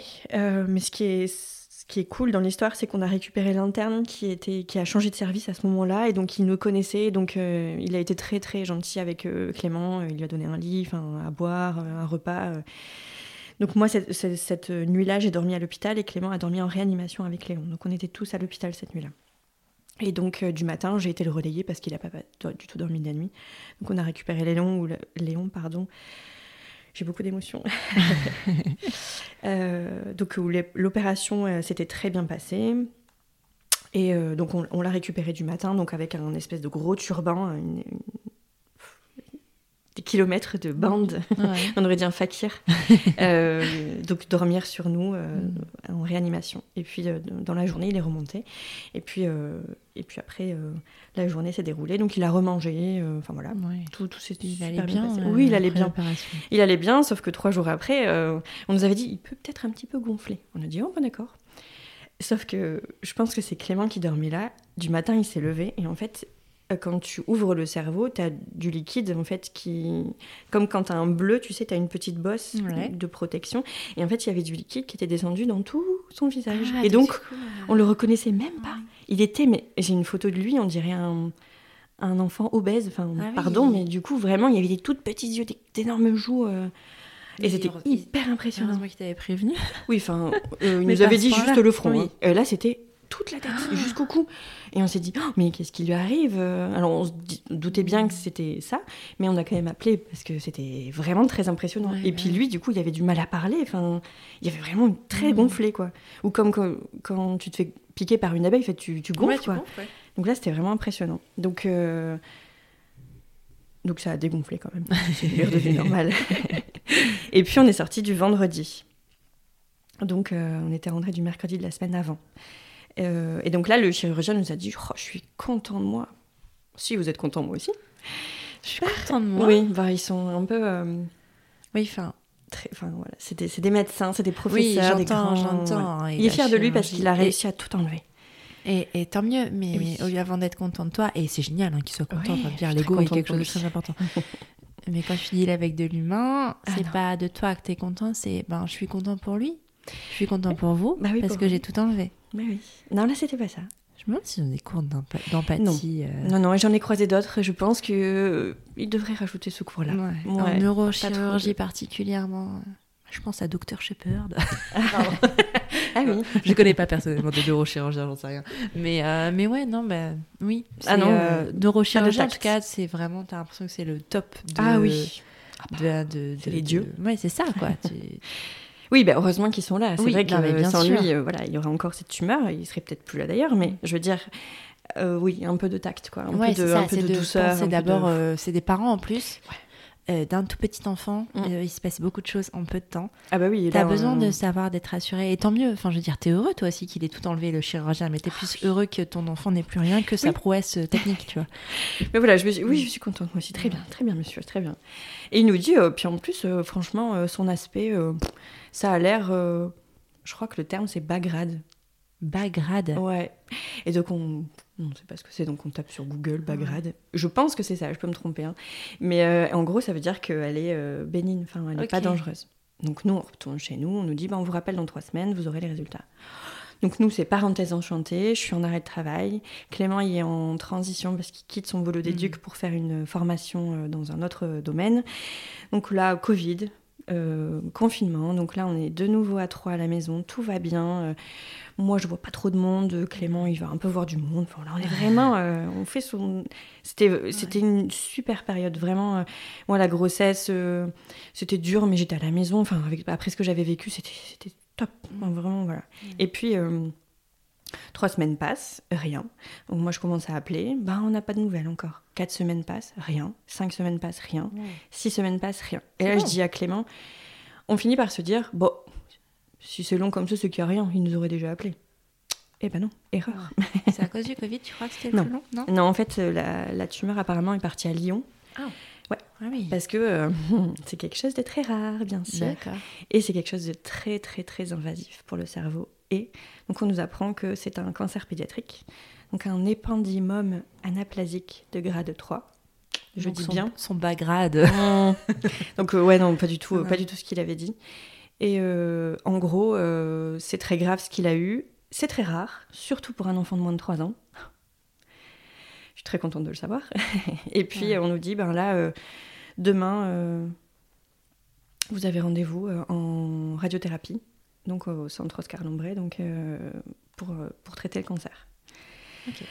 Ce que j'ai oublié de dire quand même, c'est que euh, on a été convoqué donc par ce fameux médecin qui était très content de lui. Et quand on arrive, donc toujours Covid, je fais des pieds et des mains pour rentrer dans l'hôpital parce que bah, je veux avoir la nouvelle en direct live. Donc euh, je pleure hein, au monsieur de la sécurité. Donc il me dit bon bah allez-y madame, vous verrez bien là-bas ce qu'ils vous disent. Ok, je verrai bien. Et quand Clément dit euh, à ce professeur, est-ce que ma femme peut venir avec nous? Il répond oui. Pour ce que je vais vous annoncer, il vaut mieux. Ouch. Moi, je l'ai pas entendu cette phrase. Et heureusement, parce que je pense que j'aurais. Ouch. Je suis même pas rentrée dans le cabinet. Et là, Clément, il, m'a Mais- regardé. euh, Mais c'est Voilà. tellement insensible. ah, ah, je- Et puis en plus, il nous avait annoncé six semaines avant qu'il était content de lui et que c'était euh, bénin. Et donc là, il nous annonce bah non, en fait, c'est pas bénin, c'est grave. Euh, vous allez devoir faire de la radiothérapie, peut-être de la chimio. Enfin, il nous annonce des trucs. Et moi, j'ai décollé là. J'avais Mm. décollé déjà une fois, mais j'étais redescendue quand il nous avait annoncé que c'était une tumeur. Et là, je redécolle. Là, c'est terminé. Je, je suis plus là, quoi. Je, je me mets à pleurer, à crier. Enfin, vraiment, je. Léon qui comprend pas, encore une Ouais, fois. il là. pense, Mm. bah oui, bah oui. Parce qu'il faut qu'il soit là, en fait. Euh, on- Enfin, ça le concerne, donc. euh, Et donc, c'est- insensé. Je crois que du- de même de l'après-midi même, on avait un rendez-vous donc euh, Mm. au col euh, avec euh, l'oncopédiatre qui, euh, qui nous reçoit. Le euh, col, c'est le centre Oscar Lambret. Oui. Je traduis. C'est le, le gros centre en Le fait cancer. pour euh, traiter tous les cancers, À Lille, ouais. dont les cancers pédiatriques. Donc, euh, donc on est basculé là-bas. On rencontre une oncopédiatre qui est euh, juste géniale, elle, Mm. enfin, qu'on voit encore aujourd'hui, mais qui nous explique tout, qui répond à mes questions les plus farfelues. Enfin, farfelues non, mais Mais tant mieux, Enfin, t'as voilà. quelqu'un qui est à l'écoute euh, de ta souffrance aussi à toi Ouais. et qui t'explique avec des mots de, enfin, qui sont adaptés à ta situation de maman. Ouais, c'est des mots durs. Ouais. c'est des mots très durs. hein. Quand tu entends Léon, radiothérapie, euh, six semaines, euh, voilà, c'est. Est-ce qu'il vous parle de pronostic vital Non, pas du tout. Non. Non, non, pas du tout. non, non. Non, parce qu'elle a été enlevée, parce que Mm. plus de crise d'épilepsie, parce que parce que bah, parce qu'il va bien. Et du coup, il faut quand même des bilans sanguins pour voir s'il y a des cellules cancéreuses ailleurs, non Oh, peut-être. Je sais pas. je sais pas. Peut-être. Franchement, euh, je pense que tout avait été fait à l'hôpital en fait avant l'opération. Euh, il a fait des IRM, des Oui. ECG, des champs visuels. Enfin, il a fait Mm. plein, plein de des examens vraiment en plus très, très euh, euh, durs pour un enfant. Enfin, déjà pour nous, c'est vraiment pas agréable, mais lui, il a été tellement courageux. Enfin, Ils sont je te dis- résilients. hein. il Mm. pleure sur le moment, puis après, il- deux, deux minutes après, c'est tout. Enfin, Mm. par contre, il en a mangé des chocobons. hein. Là, je me dis, euh, moi qui étais euh, pas de sucre blanc, pas de chocolat avant 3 ans, voilà, j'ai lâché l'affaire. Écoute, hein, c'était pas de patrouille et chocobo. Non, et alors on a réussi, parce qu'encore aujourd'hui, euh, Léon Ah n'a toujours pas vraiment d'écran. Mhm. On a réussi à faire tout ce parcours euh, hospitalier sans écran. Et vraiment, euh, je me tire mon chapeau quand même parce Mhm. que c'était pas évident. Par Mhm. contre, ça, on a joué. Mais en même temps, je me serais pas vue regarder des épisodes de dessin animé avec lui pour faire passer la journée. Ouais. C'était déjà tellement euh, difficile d'être là que même moi, si je jouais pas, enfin, ça allait être trop long, quoi. Donc euh, après, on a eu le droit de sortir, on prenait la poussette parce qu'il était petit en fait. Donc euh, Oui, c'est vrai. ouais. Donc, donc elle nous annonce ça, elle nous dit ben là on est le je sais plus 20 novembre, donc dès le 4 décembre, radiothérapie tous les matins Mhm. au centre Oscar Lambret, euh, jusque euh, début janvier. Ok. Même le jour de. Noël, même euh, voilà, pas de pause. Euh, donc c'est quelque chose qui dure. euh, Enfin, ouais, donc on, on est emmené là-bas, on, on rencontre un radiothérapeute que je n'aime pas du tout, mais qui n'est plus le mien, donc c'est pas grave. Enfin, qui n'est plus celui de Léon, mais c'est pas grave. Pareil, en fait, ils nous ont annoncé qu'il allait perdre peut-être ses cheveux. Ok. Alors, c'est, il fait pas de chimiothérapie, donc c'est pas la tête intégrale, mais par contre, c'est la zone qui est traitée. En fait, le bulbe est complètement calciné. Oui. Donc, soit il repousse, soit il repousse pas, mais il y a quand même de grandes chances qu'il repousse pas. Et euh, moi, j'ai posé la question, je dis, oh, bah, en rigolant, je dis, ah, bah, il fera des implants euh, en Turquie, enfin, j'en sais rien, quand il sera grand. Ah, bah non, madame, ça marchera pas. Puis de toute façon, c'est pas grave, hein, c'est pas ça qui est important aujourd'hui. Tu vois, tu voulais juste dé- détendre un peu Ouais. euh, l'atmosphère. Ouais, et puis moi, ça, déjà lourd. ça, me tient à cœur. C'est un Mm. garçon, il a les cheveux. euh, il a- du coup, il a les cheveux longs. Mm. Enfin, pas si longs que ça, mais du coup, euh, ça se voit chez un garçon. Chez une fille, euh, on arrive encore à cacher, mais chez un garçon, Mm. ça se voit quand même beaucoup. Mm. Donc, moi, ça m'inquiétait quand même. Enfin, la tumeur, elle est pas visible. Ce qui est à l'intérieur, c'est pas visible, mais à Mm. l'extérieur, on voit qu'il a eu quelque chose. Donc, moi, c'était vraiment une question que je posais. Vraiment, euh, peut-être futile pour lui, Oui, parce que c'était pas. important pour toi. Mais pour moi, c'était important. Donc, euh, moi, je l'ai quand même posé. Bon, je me suis fait recevoir. Et puis, il a fini par me dire Vous savez, votre enfant, il sera pas président de la République. Et je dis Bah. Ou ingénieur, je sais pas. Bah, bah ouais, il m'a. Enfin, parce que je parlais de déficience intellectuelle, je demandais s'il allait avoir des séquelles, en fait. Mhm. Parce que moi, je, je travaille avec des enfants, voilà, où je sais que ça peut basculer comme ça. Et il me dit Oh, il sera pas ingénieur ou président. Et alors? Bah, Mais c'est horrible. En fait, je suis outrée Moi aussi. par. Parce que c'est pas. À la limite, c'est un cas isolé, tu vois, une personne qui à un moment te reçoit mal, mais toi, c'est quand même quelque chose de répétitif, Ah ouais. donc c'est tu vois quand même, c'est symptomatique Mhm. euh, du manque d'empathie dans certains personnels de santé.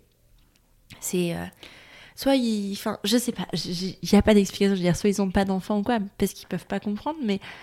Ou pas, parce qu'en fait, en vrai, ça, ça veut rien dire, en fait. Et puis, t'as pas besoin d'avoir des enfants pour être empathique. En Non, fait, je pense juste pas, c'est- pas lié. Euh, mais, euh, mais je suis vraiment, euh, vraiment, c'est quelque chose enfin, je, qui, est- qui me sidère Mm. dans ton discours, en fait, de à quel point euh, ce que tu dis et tes inquiétudes ne sont pas entendues et ne sont pas reçues, quoi. Mais comme tu disais tout à l'heure, c'est souvent des, des personnes qui ont fait beaucoup d'études.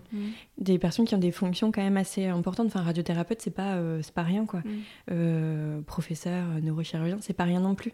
C'est effectivement, je pense qu'il y a l'ego euh, qui rentre en jeu parce que c'est des personnes sur qui, sans eux, voilà, ils- Ouais. Après, est-ce qu'ils sont pas aussi bon. blindés?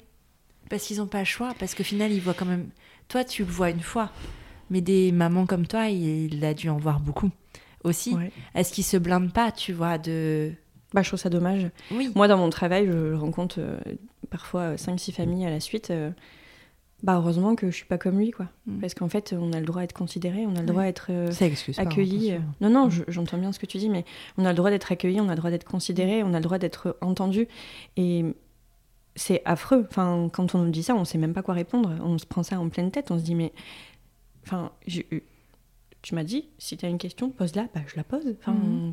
Oui, et puis on voit bien que comme tu en parles encore aujourd'hui, c'est quelque chose qui Mhm. t'a marqué. Ah oui, oui. C'est quelque chose que tu n'oublies pas. C'est Ah pas non. juste une anecdote dans tout ce qui a été horrible de cette période-là, en fait. Ah non, ça rajoute encore un peu de, un peu de, de- de choses. euh, Mm. Donc ça reste, c'est ça que je veux dire, c'est Ouais, que ça ça reste chez les Ah oui, oui. patients et les accompagnants, en fait. Ça restera toujours. Je pense ça fait partie de l'histoire. Mm. Et oui, ça fait partie de Donc l'histoire. c'est important. Oui, c'est important pour moi, Mm. oui. Après, euh, voilà, je- comme je dis, l'oncopédiatre qu'on voit encore aujourd'hui, elle, euh, c'est, elle est vraiment très, très gentille, très, très patiente. Euh, en plus, elle nous a reçus la première fois, j'avais pas tant de questions de ça parce que j'étais encore sous le choc. Et finalement, euh, même là, quand je lui pose encore des questions, elle est très ouverte. Et parfois, elle prend plus de temps, parfois moins, mais la plupart du temps, elle est vraiment euh, très à l'écoute, quoi. Donc, c'est, vraiment agréable de tomber sur des gens comme ça, Ouais. en fait. Après, j'ai envie de dire, c'est une femme. Les autres, c'est deux hommes. Est-ce que, euh, je sais pas. Franchement, je pense pas que. Enfin, peut-être que ça joue. En fait, je crois qu'on n'aura pas la réponse. Non, non, non. Ah non, non, non. Puis je veux pas de réponse. De toute façon, Ouais. c'est fait, c'est fait. Et puis j'ai plus affaire à eux de toute façon. Mais euh, enfin, je sais que ça peut être dur. Ça peut être dur à entendre, ça peut être dur à encaisser. Et ça ajoute encore plus de difficultés à ce moment qui est déjà difficile, en fait. Ouais, carrément. Et, euh, et moi, j'ai besoin de le dire aussi. Et je- j'en ai parlé aussi en thérapie parce que j'avais besoin de le sortir, quoi. Enfin, Mm. c'est des violences. C'est pas juste. Bah non, Mm. c'est pas dirigé vers Léon, donc heureusement, mais c'est dirigé vers les, les accompagnants. Et c'est dur quand même, quoi.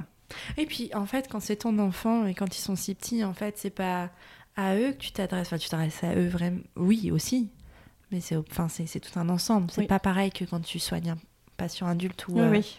C'est pas du tout la même Non, chose. c'est pas la même chose. Non, non. Et ce qui. euh, ce qu'ils disent pas. En fait, et peut-être que c'est ça la différence, c'est que quand tu traites un adulte qui vit la maladie, tu vas peut-être avoir plus d'empathie parce que c'est Ouais, lui qui le vit. Mm. Alors que quand tu es l'accompagnant d'un enfant malade, on va peut-être être moins précautionneux parce que c'est pas toi qui es malade. Tu vois? Non, c'est sûr. mais, euh, mais, mais en même temps, ouais. mais Ouais, non, mais Tu vois, j'ai- si, t'as peut-être raison, parce qu'on se dit que l'enfant va voilà. pas comprendre. Enfin, Léon, il a vécu tout ce que moi j'ai Oui. vécu, en fait. bah hein. oui. Et Augustine a vécu aussi tout ce que Bah j'ai oui. vécu. Non, mais alors attends, tu, as- tu, tu anticipes mes questions, ça n'aura pas du tout. Pardon, pardon. Donc la radiothérapie, c'est oui, la radiothérapie se passe très bien. Donc là, il en a bouffé les chocobons. Mm. Je dis bouffé parce que vraiment, euh, ils n'hésitent pas à en donner les, les manips Ouais. euh, là-bas. Mais super, enfin Ouais. vraiment, euh, moi avec mon gros ventre, parce que ça commence à se voir quand même. Ouais. Et puis, euh, il faisait des checks au, euh, au mec de la sécurité. euh, Enfin, vraiment. euh, Il était chez lui. Ouais, il était chez lui, le mec. Enfin, vraiment, il courait dans les couloirs. Enfin, il était chez lui. Et heureusement, enfin, ça, Ouais. ça a apporté un peu de douceur aussi à tout ça. Et puis la radiothérapie se passe. Et euh, donc il y a quelques contrôles euh, immédiats, puis après plus rien. Et on nous dit, bon ben voilà, c'est tout, c'est fini. Donc à peu près mi-février, ben voilà, allez, Et, bonne journée. On se revoit dans trois mois. Donc on se revoit euh, Donc, en euh, juin. et, et quoi, il est guéri? Il est Oui, il est guéri, il est en rémission. Euh, il n'y a plus rien du tout parce que dernière IRM, il n'y avait plus du tout de cellules douteuses. Euh, par contre, la radiothérapie, ils nous ont bien expliqué que ça avait bien irradié tout le cerveau, donc Ah. à différentes échelles, mais en tout cas, euh, la première euh, partie, donc le pariétal gauche, il y a eu une grosse partie qui a été euh, endommagée. Enfin, endommagée, je sais pas comment on dit, grillée, enfin, je sais pas. Traité, irradié. Ouais, voilà, on va dire irradié. irradié, c'est bien. Et euh, le reste a quand même eu des radiations. Donc, possibilité de conséquences quand il sera plus grand. On nous a dit Ouais.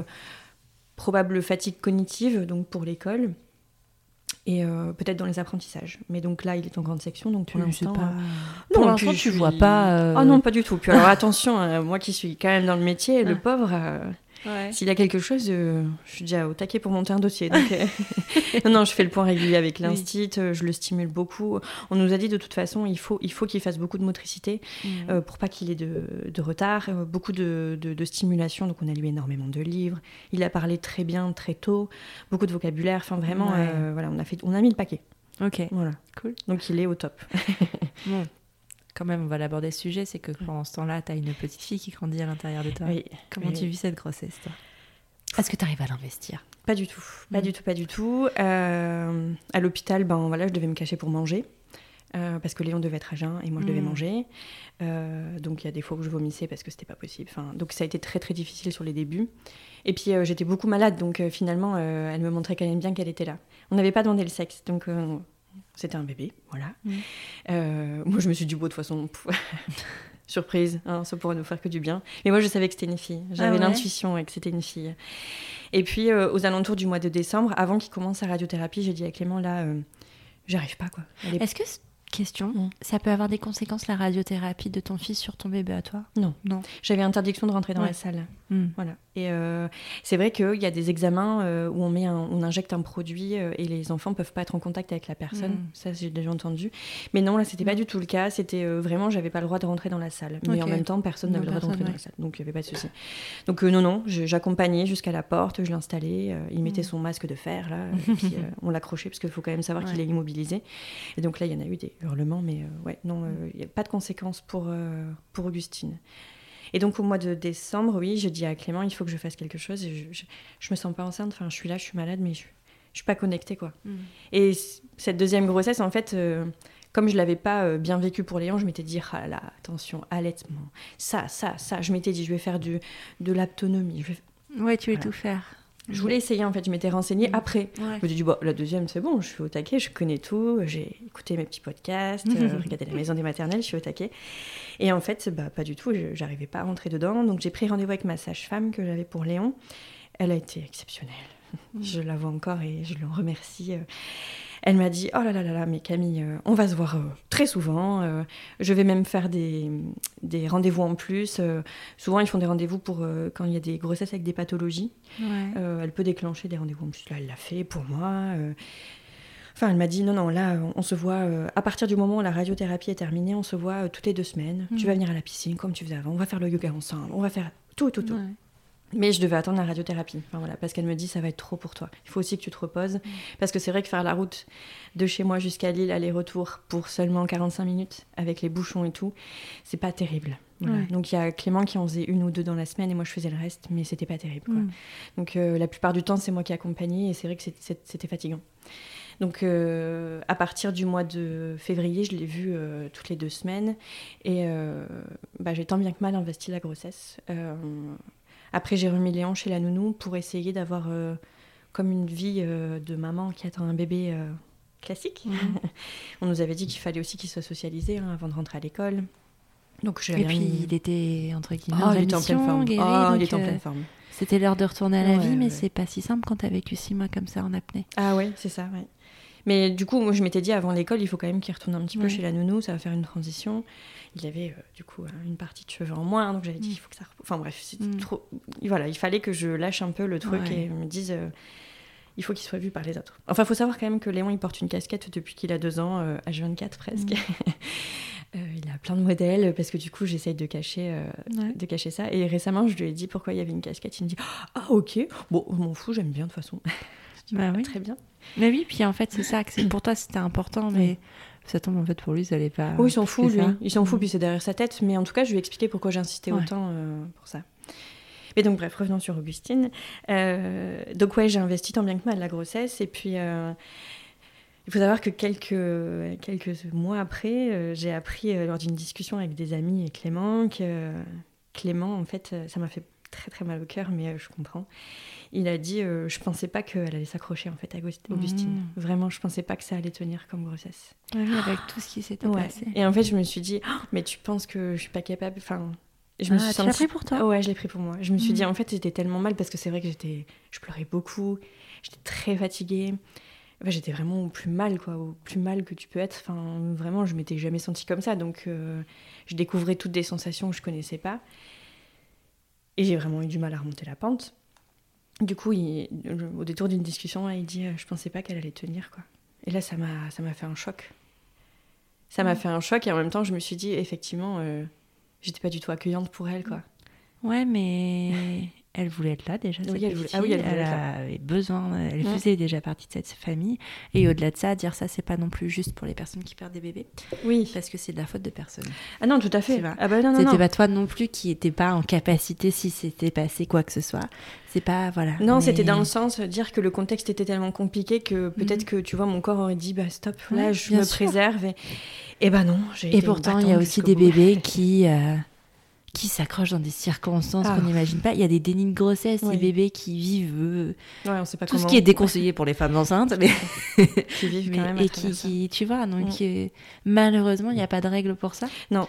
mais Et- ça, ça m'a- c'est vrai que ça m'a touché en Ouais. fait qu'ils me disent ça parce que enfin il me l'a pas dit en plus il a dit euh, lors d'une discussion ça m'a touché parce que je me suis dit effectivement je pense que j'étais dans un état de détresse euh, émotionnelle dans lesquels je me rendais pas compte en fait. Et j'ai probablement fait du mal à Augustine, à moi aussi.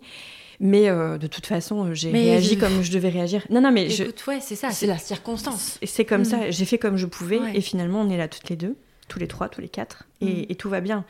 Mais effectivement, euh, à la suite de ça, justement, à sa naissance, enfin, ça a été très compliqué, quoi. Moi. Euh, le jour où j'ai dû accoucher, j'avais dit à la maternité, moi je reste pas plus que deux jours, j'ai un enfant qui est malade, faux, il était en pleine santé, mhm. mais voilà, je... T'étais restée dans cet euh, bah, état d'esprit Ouais, parce qu'il devait faire un examen pas très longtemps après, donc euh, mhm. tu vois, tu sais jamais vraiment euh, quand est-ce qu'il est plus malade, et puis tu as été portée par un corps médical, pas toujours bienveillant, mais en tout cas tu as été portée par un corps médical. Du jour au lendemain, il n'y a plus rien, en février j'ai été lâchée dans la nature. Ouais, tu comprends pas trop ce qui se passe, quoi. j'ai pu j'ai plus besoin, enfin j'ai plus, je peux plus parler à personne. Alors j'ai ma, ma sage-femme, mais je suis quand même en arrêt de travail. On est quand même en Covid. Enfin du coup, je me retrouve un peu isolée, mais en même temps c'est moi qui ai voulu l'être. Alors du coup, je, je, je, ressens des choses qui sont totalement paradoxales, et en même temps je me dis bon bah voilà donc euh, un beau petit terrain pour une petite dépression postpartum, ah, ça. Ouais, bah oui, je, vais commencer. Hein.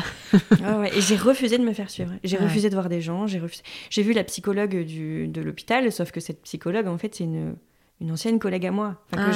c'est une, hmm. une, personne qui a travaillé dans un autre service en même temps, enfin, qui était dans là où je travaillais. Donc je me dis, je suis où hmm. ici En fait, je suis au travail ou je suis à l'hôpital avec mon fils? enfin, voilà, je, je, sais plus, je sais pas je sais qui je suis. Voilà. Donc du coup, euh, tant bien que mal, j'arrive à cet accouchement. Hein. et euh, l'accouchement se passe bien. Sauf que comme j'ai rompu la poche des os et que j'y suis allée trop tard, il y avait une infection. D'accord. Comme ça, donc elle a eu des antibiotiques. Et antibiotiques, c'est 5 jours. Ah, tu et moi, je voulais pas. tout de suite, non. Mais je me dis, est-ce que c'est un hasard? Je crois pas. Non, Pendant ces 5 jours. avec cette petite voilà. Je, moi, je le vois comme ça en fait. Je me dis que je voulais tellement rentrer que bah, j'ai pas pu. Mm. donc euh, j'ai dû rester 5 jours à l'hôpital. Ça a été très long. Euh, de ne pas voir Léon, même s'il venait me voir euh, tous les jours. Euh, ça a été... Enfin, il n'est pas venu tous les jours, mais c'était très long, très très long d'avoir été autant avec lui, même s'il était chez la nounou, mais matin, soir, et plus rien, avec un bébé que je connais pas, où j'ai pas réussi vraiment à connecter. Enfin, c'était trop difficile. J'avais envie d'être à la maison, mais aussi ici, mais pas vraiment. Mais enfin, beaucoup d'ambivalence en fait dans ce que je pouvais ressentir et ça a été très compliqué. J'ai forcé, forcé pour l'allaitement. Elle prenait pas assez de poids. Donc j'ai forcé jusqu'en juillet, puis on m'a dit stop, stop Camille, hmm. t'arrêtes là. Et à partir de juillet, en fait, c'est là où, euh, où je suis tombée. En fait, je suis tombée euh, en dépression, burn-out, on l'appelle comme on hmm. veut, mais en gros, euh, mon corps a. De toute façon, l'allaitement n'arrivait pas à se mettre en place parce que mon corps, en fait, il n'y avait, avait, plus d'énergie. Il n'y avait plus d'énergie, il n'y avait plus rien. Il y avait tout donné pour la grossesse et puis pour Léon. Et là, ces neuf mois étaient. Parce qu'en fait, ça a duré neuf mois. Donc, c'était stop. Et donc, euh, à la suite de ça, bah, j'ai vu. Euh, ouais, j'ai, enfin, j'ai, euh, comment dire, j'ai sombré en fait dans une dépression assez importante, mais en luttant toujours, bien sûr, parce que je lutte beaucoup. Je, j'essaye toujours de remonter, mais sans descendre tout en bas, donc bah, mmh. tu remontes jamais vraiment. Hein. Et puis, donc en septembre, je devais reprendre le travail. Et donc oui, j'ai vu un médecin du travail pour essayer d'aménager mon, mon, temps de travail. Et je suis tombée sur quelqu'un, encore une fois, d'odieux. J'ai vraiment pas de chance, je crois. Enfin, mmh. j'ai vraiment pas de... Je tombe pas sur les bons interlocuteurs qui m'a dit que ce que je ressentais, c'était pas vraiment normal et qu'il fallait que je change de travail si j'étais aussi affectée par ça, quoi. Parce que le problème était le travail. C'est vrai qu'il y a quelque chose qu'on n'a pas dit. Oui, c'est vrai qu'il y a quelque chose qu'on n'a pas dit. c'est quoi ton travail, Camille comme histoire. c'est quoi ton travail, Camille Je suis éducatrice spécialisée dans un, dans un service qui accompagne des enfants qui potentiellement peuvent avoir des tumeurs cérébrales. Et euh, qui ont. Donc euh, c'est très compliqué parce que c'est des enfants euh, qui attendent des examens bah, comme Léon, qui ont les mêmes professeurs que je peux croiser à l'hôpital. D'ailleurs, j'en ai croisé un une fois. Enfin en fait, il n'y a pas de frontière entre mon perso et mon boulot. Hmm. Donc euh, c'est c'est en ça que j'avais peur de reprendre le travail et c'est en ça que j'aurais voulu reprendre en mi-temps thérapeutique pour faire une petite transition. Sauf que euh, apparemment, ben voilà, j'étais plus faite pour ce travail-là d'après ce docteur et donc euh, j'ai claqué la porte. Enfin, j'ai rien dit, je suis partie. Je me suis laissée faire parce que j'avais pas la force de lutter et puis je, je me enfin, j'ai mon médecin m'a mis en arrêt. Je pleurais tellement que mon médecin m'a mis en arrêt. Il m'a dit maintenant, tu as fait deux enfants, ils sont là, ils sont en bonne santé. Même si j'avais toujours un doute pour Léon, que ça revienne, parce que c'est possible que ça revienne. Euh, du coup, il m'a dit ben là, c'est tout, tu te soignes. Donc, il m'a donné le numéro de quelqu'un, donc je suis allée le voir. Donc de septembre à janvier, j'ai euh, fait des, donc une petite thérapie brève. Et puis en février, j'ai repris le travail, pensant que j'étais euh, une championne, que ça y est, je pouvais reprendre. En fait, ce, ce psychologue, il a surtout essayé de me convaincre que j'étais en, en burn-out, Mm. en fait.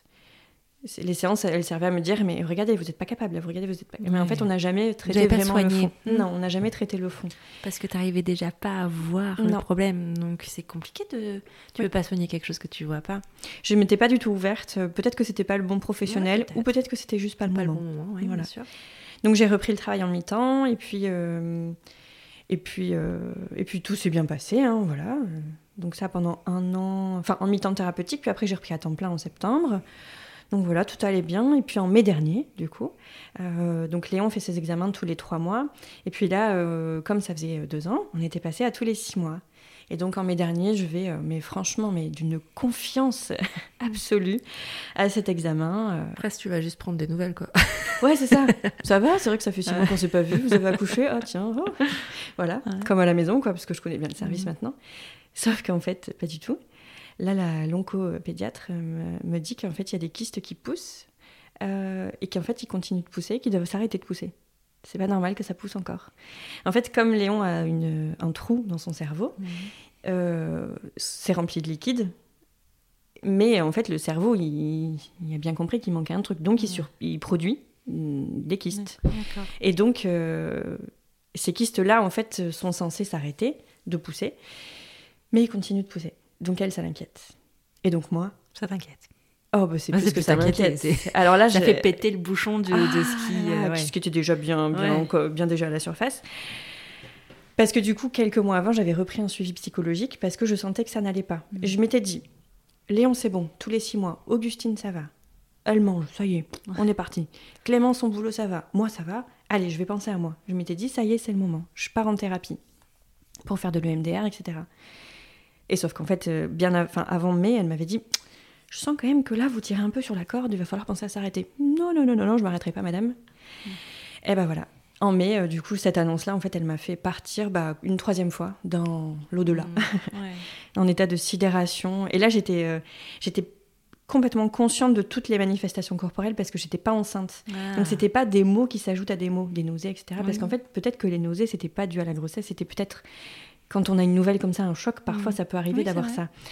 Et là, c'était vraiment, j'étais vraiment consciente de tout, tout ce qui m'arrivait. Et Cet état de, de, de flottement, de, de, sommeil, de fatigue, vraiment. Et là, mon médecin m'a pareil, il me dit, bah, stop Camille, hein. Bah, là, on va s'arrêter, hein, on va faire une pause.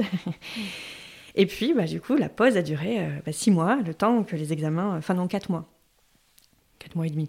Le temps qu'on refasse de nouveaux examens, parce que du coup, la suite, c'était euh, on peut pas euh, faire quelque chose maintenant.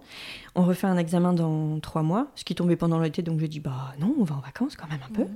Donc on l'a fait en septembre, et donc ça faisait à peu près trois mois et demi, quatre mois, euh, pour vérifier si c'était bien des kystes, si ça poussait. Ouais. Si ça continue de pousser, bah, on opère, on enlève, on analyse, on voit ce que Mhm. c'est, Ah, Ça recommence. voilà, ça recommence. Et euh, donc cette attente, elle a été, euh, elle a été terrible, sauf que euh, bah, j'étais accompagnée. Euh, Ça change tout. Ouais. Ah ouais, carrément. D'une thérapeute que je, je vois encore aujourd'hui, Mhm. mais je remercie.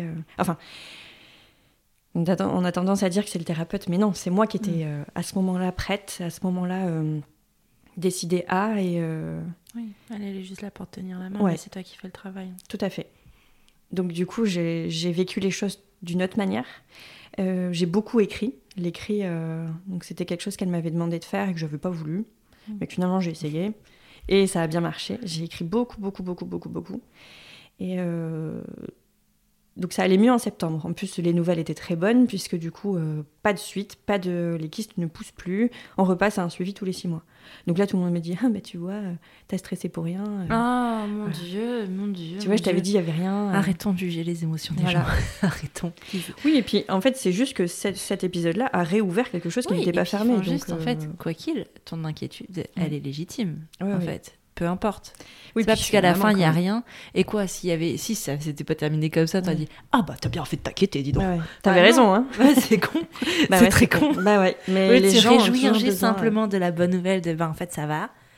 Dire ah bah tu vois ce que Mm. t'as vécu là, bah t'aurais pu t'en t'en passer, ça servait à rien. En fait, déjà, ça sert à rien, genre de phrase. Bah non, ça fait pas avancer. hein. Ça, ça change rien. Juste, on prend les gens dans les bras, on est content.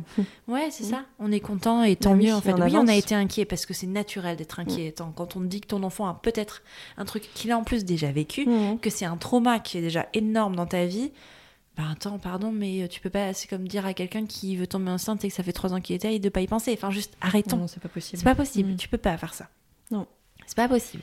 Non, et c'est c'est très violent en fait. Mm. Mais après, euh, encore une fois, euh, il faut savoir s'entourer des gens euh, qui nous font du bien aussi. Et Mm. euh, quand d'autres personnes nous disent ces choses-là, faut pas en tenir compte. Mais c'est vrai que c'est pas facile. Non, c'est dur. C'est dur. Mais c'est dur, mais c'était dur à l'époque. Mais maintenant, tu vois, j'ai tout- toute une manière de voir les choses totalement différente parce que le fait que Léon n'ait rien, bon, on m'a dit tu reprends le travail. Moi, j'ai Mm. dit non, c'est pas parce que Léon va bien que moi je vais bien. Oui. Sauf que, point de vue financier, etc., Ouais. l'arrêt, tout ça, bon, j'ai dû reprendre en mi-temps thérapeutique. Et comme tout allait bien, bah, encore une fois, je me suis autorisée à aller mal et à pouvoir me soigner, en fait. Mm. Et vraiment, de septembre, alors de mai à septembre, ça a été vraiment intense parce que j'étais accompagnée bien, j'ai su faire un travail de fond. Et de septembre à janvier, enfin là encore maintenant, mais plutôt vers décembre, j'ai vraiment travaillé sur, euh, sur moi, en fait. Chose que j'avais pas pu faire depuis, euh, depuis tout ce temps. Mm. Et aujourd'hui, je suis plus du tout la même. Même aujourd'hui, si on me dit ça, ben, j'aurai les... la réponse en fait. Je- c'est pas que je me laisse faire ou pas, mais c'est que je. Bah, ça m'atteint pas quoi. Ouais, c'est ça. Vraiment, euh, c'est, totalement différent. euh, Je suis plus du tout la même en fait. Et je- là, j'ai vraiment l'impression d'être sortie de cette, euh, cette spirale, ce tourbillon dans lequel j'étais. Parce que euh, j'ai vraiment été suivie. Je me suis écoutée en fait. Mm. J'ai vraiment accepté d'aller mal et de le dire. Mm. Ah, ça, ça va pas. hein. Quand les gens ils entendent euh, ça va Camille? Bah non, pas trop. oh, Merde. ah, toi qui es toujours joyeuse, c'est. euh, hein? Ouais. ah ouais. Mais c'est pas que t'es toujours joyeux, c'est que tu réponds toujours oui à la question. Oui. Pas pareil. Mais non, mais je, je suis, Mm. je suis d'un tempérament très joyeuse, très très enfin, Positif, ouais, très toi. positif, très agréable, avec de l'humour. Donc forcément, ça ça déstabilise beaucoup quand on dit bah non, ça va pas en fait. Mm. Là, ça va pas. Là, je suis pas bien. euh, bah ouais, je vois un psychologue. Bon, alors c'est pareil, euh, c'est quand même quelque chose de très tabou. Pas du tout pour moi. hein. Maintenant, je conseille à tout le monde. Mm. J'ai fait de l'EMDR, tu devrais faire ça. Ah, on Peut-être aime que. le MDR, moi j'adore. Ah ouais, mais c'est incroyable. c'est hein. un travail euh, difficile. Oui. Ah ouais. ouais. C'est difficile le MDR quand Ouais, même. ouais. C'est intense, mais tellement bénéfique. Enfin, les résultats sont tellement fous. Mm. Et, euh, Ah, et en vrai, au-delà on y va quand on est prêt. Ah je oui, pense oui, pas oui. que le MDR soit d'ailleurs une thérapie à faire en première intention. euh, clairement Bah, pas. Moi, je suis allée pour faire de l'EMDR. Ah ouais. en me disant je veux aller je veux régler ce traumatisme Mais parce de- qu'en fait, t'as vraiment cet imaginaire de. Mais en fait, je vais faire ça, comme ça, j'aurai plus de problème. Sauf qu'en fait. c'était pas ça le problème bah, non. mais moi je savais pas Je sais. Mais en fait, il y en a beaucoup. Parce que moi, je bien sûr Parce que j'ai parlé pas mal de MDR sur Instagram et c'est vrai que j'ai reçu beaucoup de messages des personnes qui me demandaient soit le nom de mon praticien ou Mhm. soit genre est-ce que ça marche vraiment? Mais dans ce est-ce que ça marche vraiment, c'est est-ce que vraiment il y a un moyen de prendre une gomme et d'effacer le trauma? Bah non. Eh bien non. Euh, non, le trauma, il est toujours là. C'est juste qu'aujourd'hui, tu apprends à vivre avec et tu apprends à ce qu'il soit moins activé dans ton quotidien. oui c'est ça C'est juste ça, ça n'efface rien. ah non et puis c'est ce qui fait aujourd'hui que moi je suis comme ça maintenant c'est en fait c'est rigolo parce que j'ai lu beaucoup de livres sur le développement personnel et les, les grandes phrases qui ressortent c'est il faut toujours tirer du positif de ce qui t'arrive alors Mhm. euh, va tirer du positif d'un cancer pédiatrique de ton enfant de 2 ans bon. Et en fait, moi, j'étais centrée sur Léon, trouver du positif chez Léon. Mais en fait, c'est pas chez Léon que je dois trouver du positif. Lui, il en trouvera peut-être quand il sera grand, en fait. C- Cette force, ce courage qu'il a, ça vient peut-être de là. Mais moi, je dois trouver moi ce qui, ce qui, ce qui, ce qui est sorti en positif, en fait. Mhm. Et comme j'étais centrée sur Léon et pas sur moi, encore une fois, j'ai pas trouvé. Maintenant, aujourd'hui, si tu me poses la question, je te dirais, je me suis découverte, en fait. Et je me suis soignée. Et j'apprends aujourd'hui à être moi et à être euh, bienveillante avec moi, à accueillir tout ce que je peux ressentir. C'est des choses que je faisais pas du tout avant, qu'on Mm. nous apprend pas quand on est enfant. Non. Du coup, c'est, aujourd'hui, je suis plus du tout la même, plus du tout la Puis ça même te que permet de j'étais. euh, transmettre à tes enfants aussi. Totalement. Alors, le problème, c'est que moi, c'est mon travail de faire ça. Moi, Ouais. les émotions, et c'est un objectif que je travaille presque dans toutes les familles où je vais. Sauf qu'à la maison, j'y arrivais pas parce Mm. que j'étais pas connectée. euh, J'étais pas connectée à moi, en fait. Donc, euh, je peux pas euh, Mm. l'apprendre à mes enfants. Donc, forcément, là, ça donne tout à fait une autre dimension à, à tout ça. Ouais, Qui est... C'est plus du tout pareil, en fait. carrément. Moi, j'ai deux questions qui me viennent. oui. Comment s'est construite ta relation avec Augustine et comment elle est aujourd'hui? Ben, pff, je suis très fusionnelle avec elle. Elle ne veut que moi d'ailleurs. Elle rejette Clément. Pardon Clément. Mais euh, non, elle, elle- elle- ils sont en train de nouer une relation. Ils y arrivent parce que Mais je c'est laisse de l'espace. Oui, oui. Oui, mais c'est une phase qui dure deux ans et demi. Oui. Donc en fait, Clément, il a du mal aussi à trouver sais. sa place. Mais en même temps, c'est moi qui ne laissais pas non plus ma place parce que moi, le- le- la première chose que j'ai dit quand je suis arrivée chez la psychologue, c'est je veux donner à tant à l'un et à l'autre et je veux euh, euh, rattraper tout le mal que j'ai pu lui faire pendant la grossesse. C'est Bah oui, bah oui, mais c'est ce que je pensais en fait, c'est ce que je pensais vraiment. Et en fait, elle me dit déjà, on peut pas donner à l'un et à l'autre parce qu'ils n'ont pas les mêmes besoins. Euh, Ça, moi, j'avais pas cette notion-là du tout. Et puis il y a une différence entre avoir un enfant seul et avoir deux enfants. Exactement, ça n'a rien à voir, je confirme. Et puis, euh, Augustine, elle est, bah, elle est, elle est, elle est comme elle est en fait. Elle est, euh, C'est pas Léon. non, c'est pas Léon.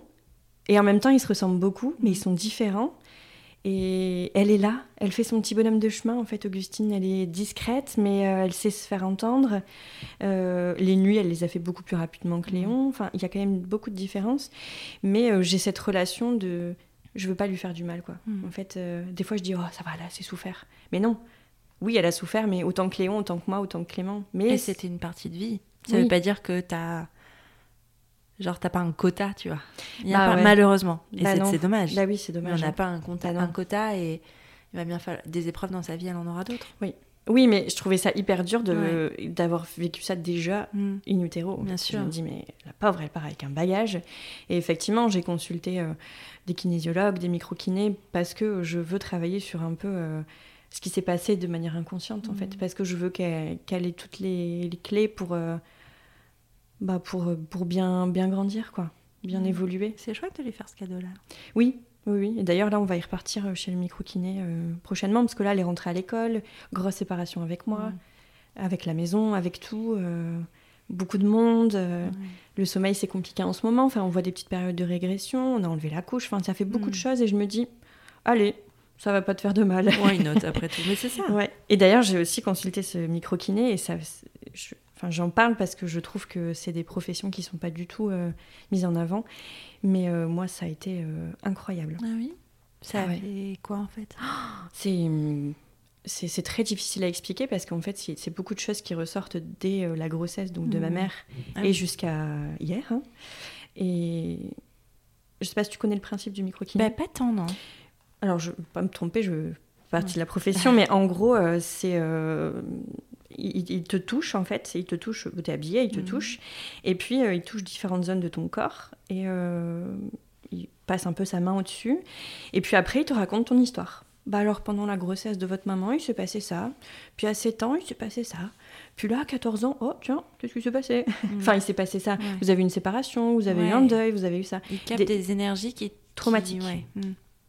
Le corps l'entend, moi je l'entends, je le conscientise. Si je m'en souviens, bah c'est tant mieux, il me dit bah tant mieux, comme ça vous l'avez en tête. Si vous en souvenez pas, c'est pas grave, votre corps il va l'expulser. Et alors, autant te dire que mon corps il a expulsé pendant huit jours, et je m'en souviens encore, c'était une période affreuse.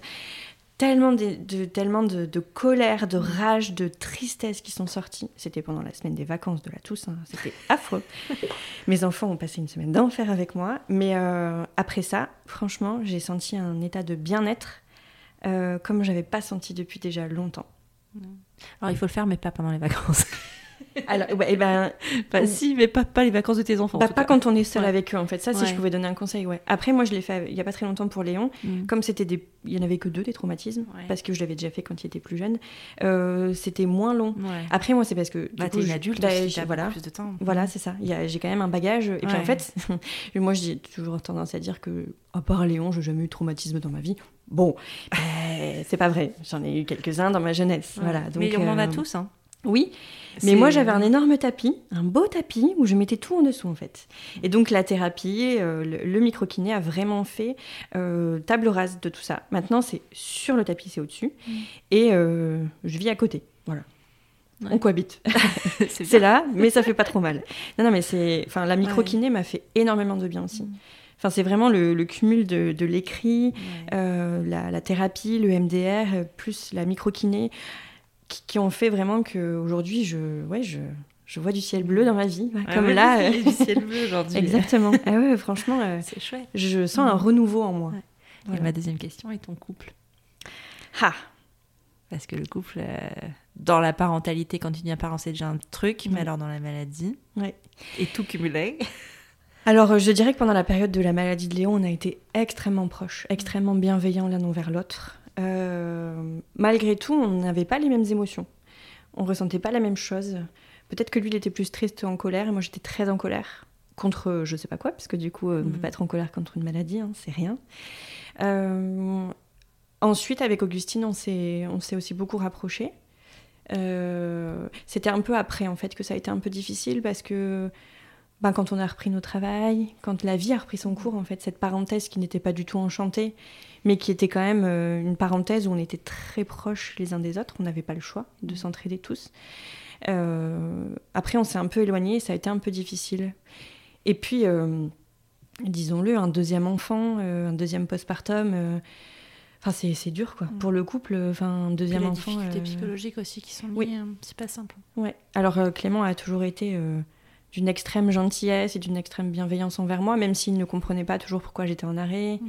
euh, pourquoi j'avais dû, pourquoi j'arrivais pas à passer au-dessus. Mm. En fait, comme on fonctionne de manière différente, lui il va aller courir, euh, il va euh, Ouais. courir très vite ou crier, ça va passer. Ça va sortir. ça va sortir. Ça va sortir. Et moi, en fait, pas du tout. Moi, j'ai besoin de parler, j'ai besoin de, de, ouais, je sais pas en fait ce que j'ai besoin. enfin, T'avais besoin de le sortir tout simplement, t'avais pas trouvé ton moyen d'expression. Mm. Et du coup, on avait du mal à se, voilà, à se comprendre à certains moments. Là, aujourd'hui, euh, ben, aussi, le fait que j'aille mieux, euh, bah, tout va mieux, quoi. Ouais, ouais, tout va mieux.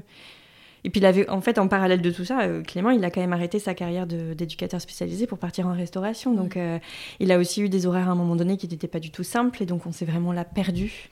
Où moi, j'étais beaucoup à la maison parce que j'étais en arrêt et lui, pas du tout. Ouais. Donc, euh, c'était très compliqué. T'as Mais, des, euh, nouveaux, des, nouveaux, pardon, des nouveaux repères à prendre aussi. tout à fait. Puis il a changé trois fois de resto. euh, donc du coup, forcément, voilà, c'est, c'est- ça a été plein d'ajustements, je dirais. Ouais.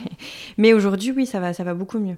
Et, et j'ai, j'ai à cœur aussi de, de remettre aussi notre relation un peu en, en lumière parce que bah, les enfants, ils ont été très, très en lumière euh, Ouais. et ils le sont toujours. Mais euh, on Mais peut faire de la. Et Oui, à une autre étape. Ouais. Augustine, là, elle est à l'école, donc euh, Mhm. effectivement, on retrouve du temps aussi. Puis là, il a une stabilité au niveau du travail qui lui permet d'avoir ses soirées. Donc, on, peut vraiment. on- Je vois un avenir, en fait. Je vois vraiment ouais, du ciel bleu pour, Ouais. pour tout le monde, en fait. D'abord pour moi et après pour eux aussi. C'est important ce que tu viens de dire. Oui. D'abord pour toi et après pour eux. Ah Et oui, Ça, c'est oui, oui. essentiel, mais qu'on traverse la maladie ou pas, Mm. enfin, je veux dire, c'est le plus important. C'est Muriel, euh, dans un épisode qui est sorti début janvier, qui disait ça. Tu es la personne la plus importante de ta vie, et c'est vrai, quoi. Oui. C'est ça.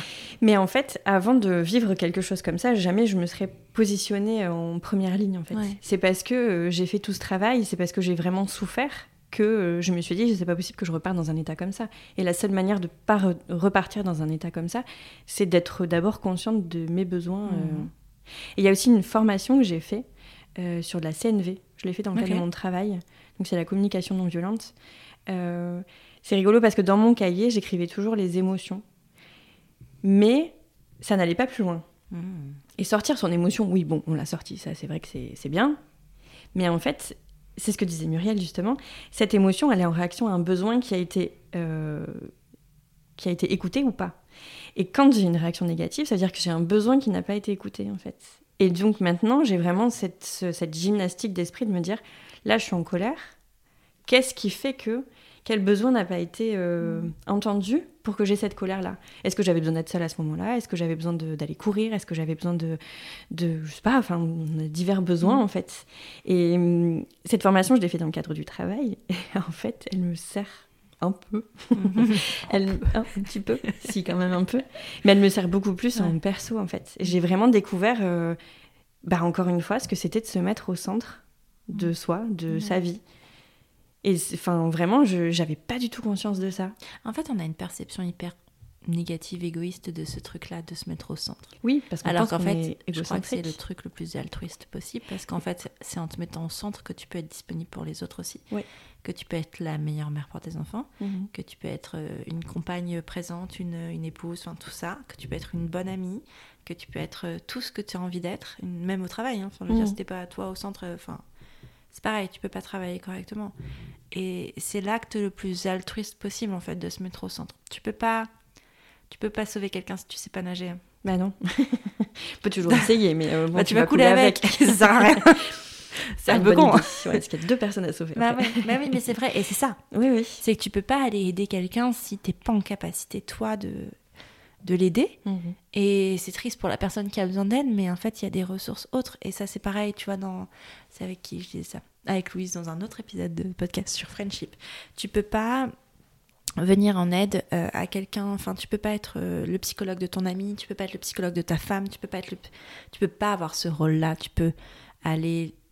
Tu peux écouter, tu peux entendre la détresse et les diriger, Mhm. mais tu peux pas la prendre pour toi, c'est pas possible. Bah après, tu cumules, quoi, sinon. Ça fait beaucoup pour une seule personne. ouais. Et en fait, quand tu as les ressources en interne, justement, quand tu as bien pris soin de toi, quand tu t'es bien remis au centre, comme tu dis, c'est hyper Mm. important, bah en fait, tu vas pouvoir orienter tes amis. Tu vas pouvoir être là pour eux. S'ils ont besoin d'aller boire un verre, tu vas pouvoir aller boire un verre. Si t'es toi, ta seule envie, c'est d'être dans ton lit, dans le noir, euh, sous ta couette, devant Netflix, et que tu vas te forcer parce que tu vas le faire parce que tu penses que c'est ce qu'il y a de mieux que tu vas pas enfin la pauvre amie elle a besoin de toi elle s'est fait larguer. C'est triste mais c'est horrible. Et why not? Mais en fait il y a des moments où tu peux pas. Et d'accepter de dire non là je ne peux pas mais en fait c'est lui rendre service aussi à son ami parce qu'en fait tu pourrais l'emmener avec toi. Oui, c'est ça. Ouais, et, et c'est c'est te rendre service à toi et c'est hyper hyper hyper important. Mm. Mais il faut le- l'expérimenter, il, faut, Ouais. euh, il faut essayer, il faut se prendre des murs aussi, bien sûr, pour, euh, Mhm. pour se rendre compte, en fait. Mais c'est beau ce que tu fais.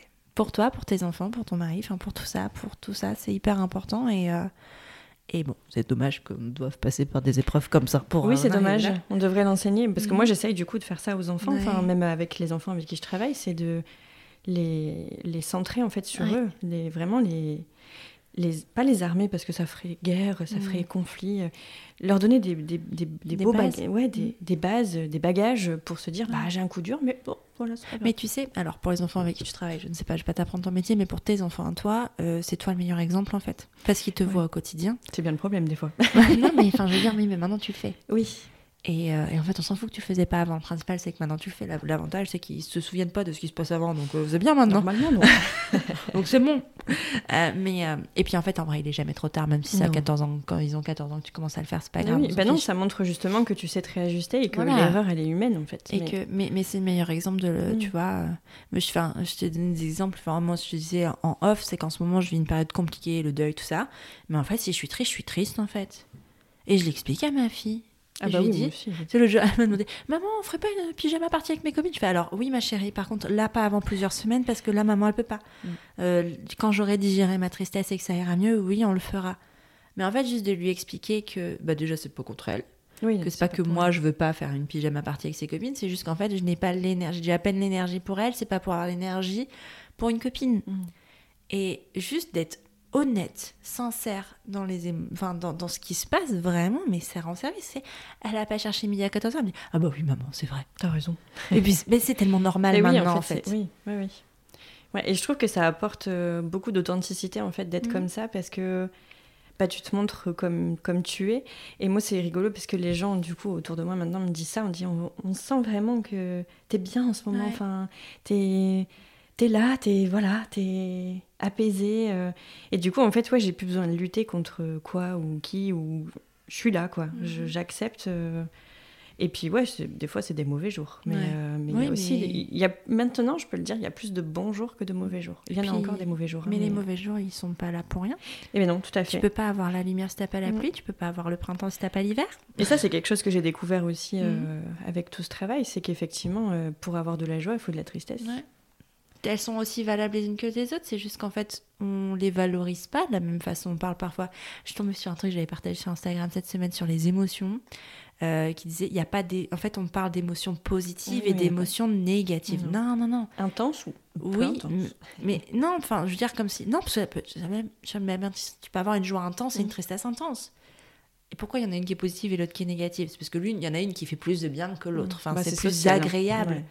Mais il n'y en a pas une qui doit être éliminée, tu vois. Ah non, au contraire. Elles ont leur Mhm. juste place toutes les deux, tu Mhm. vois. Et c'est vraiment ce truc-là de.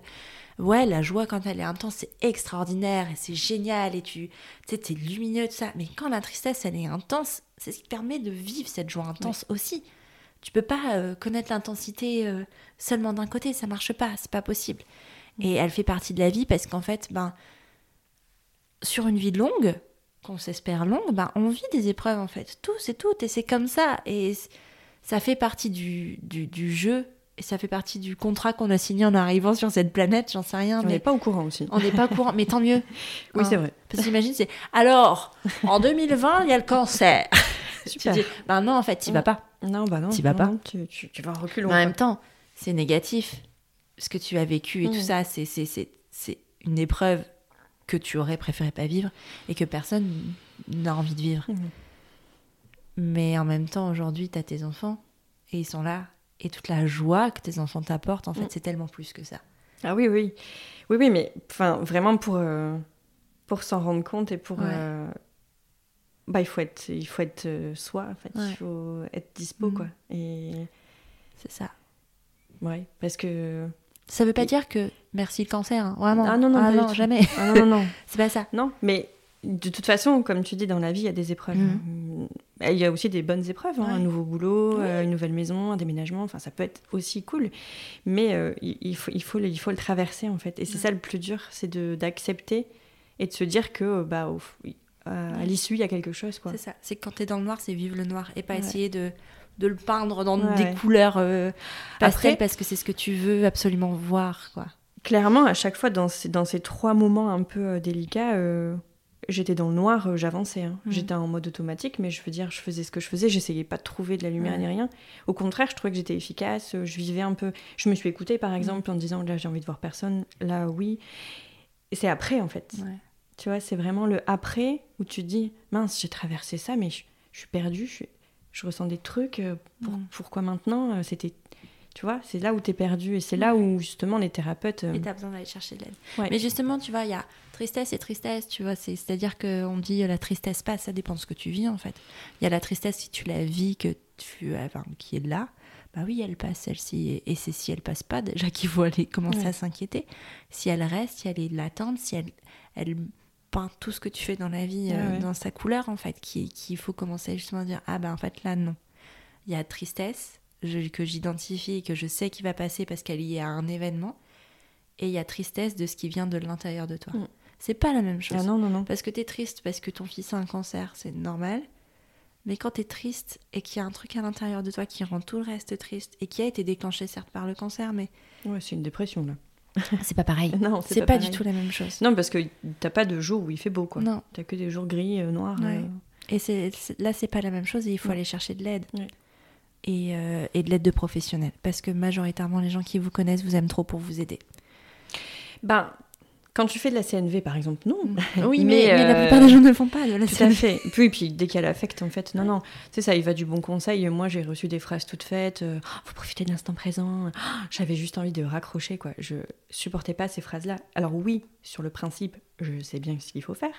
Sauf que j'avais juste envie d'être soutenue, j'avais juste envie d'être écoutée. Mm. Euh, bah, juste écouter, en fait. Ouais, qu'on accueille. Voilà. Ah, t'es triste. Ah, bah ouais. je- Bah ouais. Bah, viens. Ok. Bah ouais. Ouais, c'est je ça. t'écoute ou Oui. viens, je suis là. Voilà. Et Bah, parfois, t'as même pas besoin de parler, c'est juste, ben, tu Bah, juste la, présence, ouais. J'ai ma cousine qui m'a déposé des gâteaux euh, alors Mm. qu'elle a beaucoup de route quand même euh, pour venir, quoi. Et euh, elle a fait l'aller-retour pour me déposer une boîte de gâteaux. J'étais tellement touchée par son attention. Elle m'a, elle a pas su me donner des mots ni rien, Mm.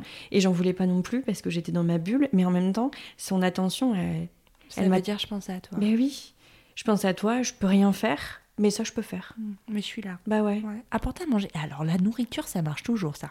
Ah. Postpartum, euh, n'importe quand. Si vous avez pas quoi faire, ramenez à manger. Mais non, mais c'est vrai, c'est des petites attentions. Ouais. C'est euh, ouais, c'était hyper agréable parce que je- je- en fait, ça veut dire que bah, elle pense à moi, ça veut dire que bah, elle a de la peine pour moi probablement, mais que ben elle a pas les mots, mais en même temps, elle fait quand même quelque chose pour moi. Ouais, puis en fait, c'est toujours mieux de faire, enfin, faire ce genre de choses plutôt que de dire quelque chose de maladroit qui, Ouais. qui ferait plus de mal qu'autre chose. Après, euh, malheureusement, il y a toujours des gens maladroits et même même moi, j'ai pu l'être, euh, voilà. Mais euh, ouais, arrêtez de juger l'autre, Ouais. quoi. Enfin, comme on disait tout à l'heure. Ouais. Ah, mais en fait, c'est difficile aussi d'accueillir l'émotion de l'autre quand t'es pas OK avec tes émotions. Oui. Parce que tu vois, toi aujourd'hui, tu as fait ce travail Mm. et moi aussi, j'ai fait ce travail. Donc en fait, on peut en parler et on peut entendre et Mm. comprendre ce que l'autre dit. Mais il y a trois ans, tu n'avais pas fait ce travail-là. Non, non, non. Est-ce que tu aurais été capable d'entendre? Je suis pas sûre. Non, je pense pas. Et mais c'est pas tout le monde le fait pas ce Mm. travail et tout le monde euh, n'en ressent pas le besoin ou tout le monde a tendance à être enfin on est plus tendance à mettre les choses sous le tapis Bien qu'au-dessus. sûr. Je te suis cette expression là parce que tu l'as tout à utilisée. fait. Et euh, mais et c'est pas ça veut pas dire que quelqu'un est mieux que l'autre, ça veut dire que les cheminements de vie sont différents. Ça veut dire que chaque chose vient en son temps, qu'il y a des gens qui le feront jamais et qui euh, transmettront leurs casseroles Tout à fait. et les casseroles qui seront transmises seront traitées à une autre génération et Ou ça c'est oui. ou pas, mais il y, a un Mhm. moment- il y a un moment dans une génération Oui, ça, sera se traité. Ouais. Parce que c'est c'est pas possible autrement. Mais, euh, mais parce qu'il y a des choses qui sont transmises de génération en génération, des casseroles qui sont pas traitées d'avant, avant, Mhm. mais même quatre générations avant. Et toi, tu les traites et tu vas, bah attends, mais moi, j'ai jamais vécu ça. Non, mais pourtant, C'est là. Mhm. Et, euh, et, et c'est comme ça.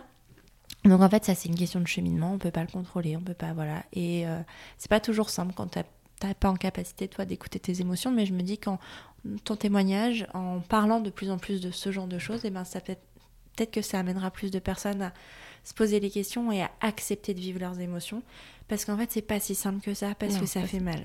Oui, ça fait mal. Et en fait, t'as pas envie d'avoir mal. bah non. hein. La thérapie aussi. En fait, on dit, enfin, moi je suis la première à dire dans tous mes podcasts, allez, allez, allez euh, chercher de l'aide, allez faire ça. Mais la vérité, c'est que ça fait putain de mal en Mm. fait. La thérapie, c'est pas un long fleuve tranquille. Il y a des séances plus faciles que d'autres. Mais il y a des séances, tu es là, enfin, tu du ressort, t'es es en mode carpette. Enfin, tu... Et, et c'est dur, mais en même temps, l'après, il est tellement ciel bleu. Bah oui. hein. Il est tellement dégagé l'après. Et il vaut tellement le coup qu'en fait, je crois que je le revivrais moi mille fois, même si c'était douloureux. Ah bah oui, oui, il faut. Enfin, ouais, le bien-être euh, psychique, c'est quand même. euh, Enfin, quand t'es bien, t'es bien, quoi. Quand t'as pas envie de mourir quand tu te lèves le matin, c'est quand même agréable. Bah ouais, quand même, ouais. Hein Ouais, c'est ouais, sympa. Ouais.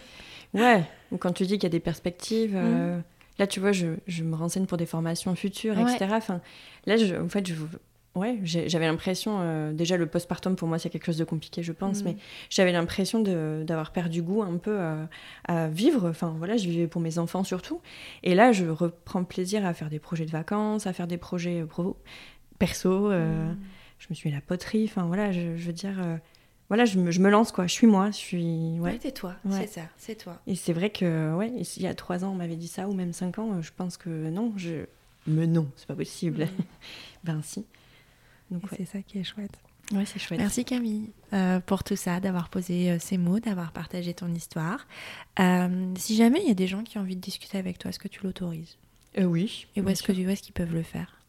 Est-ce que tu as un compte Insta, tu as un mail ou alors ils viennent me voir moi et je transmets Bah oui. On peut faire ça, Ouais, hein, ça marche très bien, on l'a déjà fait sur des épisodes. Alors des fois je reçois des mails, je fais, ah oui, c'est Ah, ça, c'est pas pour moi. pour moi. Mais en tout cas, voilà, s'ils ont envie d'échanger avec toi, euh, ils peuvent passer par moi, euh, par Instagram, athélis-du-bas, prenons un café, ou par mail sur prenons un café.podcast.gmail.com. Euh, et je transmettrai à Camille qui vous répondra. Merci mille fois, c'était trop chouette de discuter avec toi. Et puis, ben, je te souhaite beaucoup de bonheur.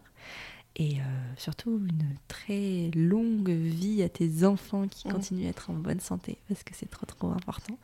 Et merci pour tout. Merci à toi, Elise, de m'avoir reçue et de m'avoir permis de discuter de, de ça. Ça m'a fait beaucoup de bien. À bientôt! À bientôt. Voilà, c'est terminé pour ce nouvel épisode de Prenons un café. Cet épisode t'a plu? Parle-en à tes amis et partage-le sur Instagram en me taguant at elise-du-bas Prenons un café. Ça reste le moyen le plus efficace pour faire grandir ce podcast. Après ça, tu peux aussi envoyer un max de love à Prenons un café sur Apple Podcast. C'est hyper simple. Tu ouvres ton appli Apple Podcast sur ton iPhone, tu vas sur Prenons un café et tu descends tout en bas. Là, tu mets le nombre d'étoiles que tu souhaites, au choix 5, et tu écris ce que tu veux dans la section Avis. Par exemple, le 27 septembre, Mathilde Dupe écrivait Tellement magique d'entendre les mots et les réponses aux questions que je me pose sur certains sujets depuis que je suis devenue maman. Ça devrait être pris en charge par la Sécu, tellement ça fait du bien, tellement ça rassure et tellement ça apaise. Merci beaucoup. C'est moi qui te remercie Mathilde pour le temps que tu as consacré à écrire ce message et les mots choisis, car ils me touchent énormément. Tu es sur Prenons un café, le podcast qui parle des sujets de parentalité, mais surtout d'humanité, sans tabou ni complexe. Je te retrouve la semaine prochaine pour un nouvel épisode. Abonne-toi à Prenons un café sur ton appli de podcast préféré pour ne rien manquer. D'ici là, prends bien soin de toi. Autant d'un café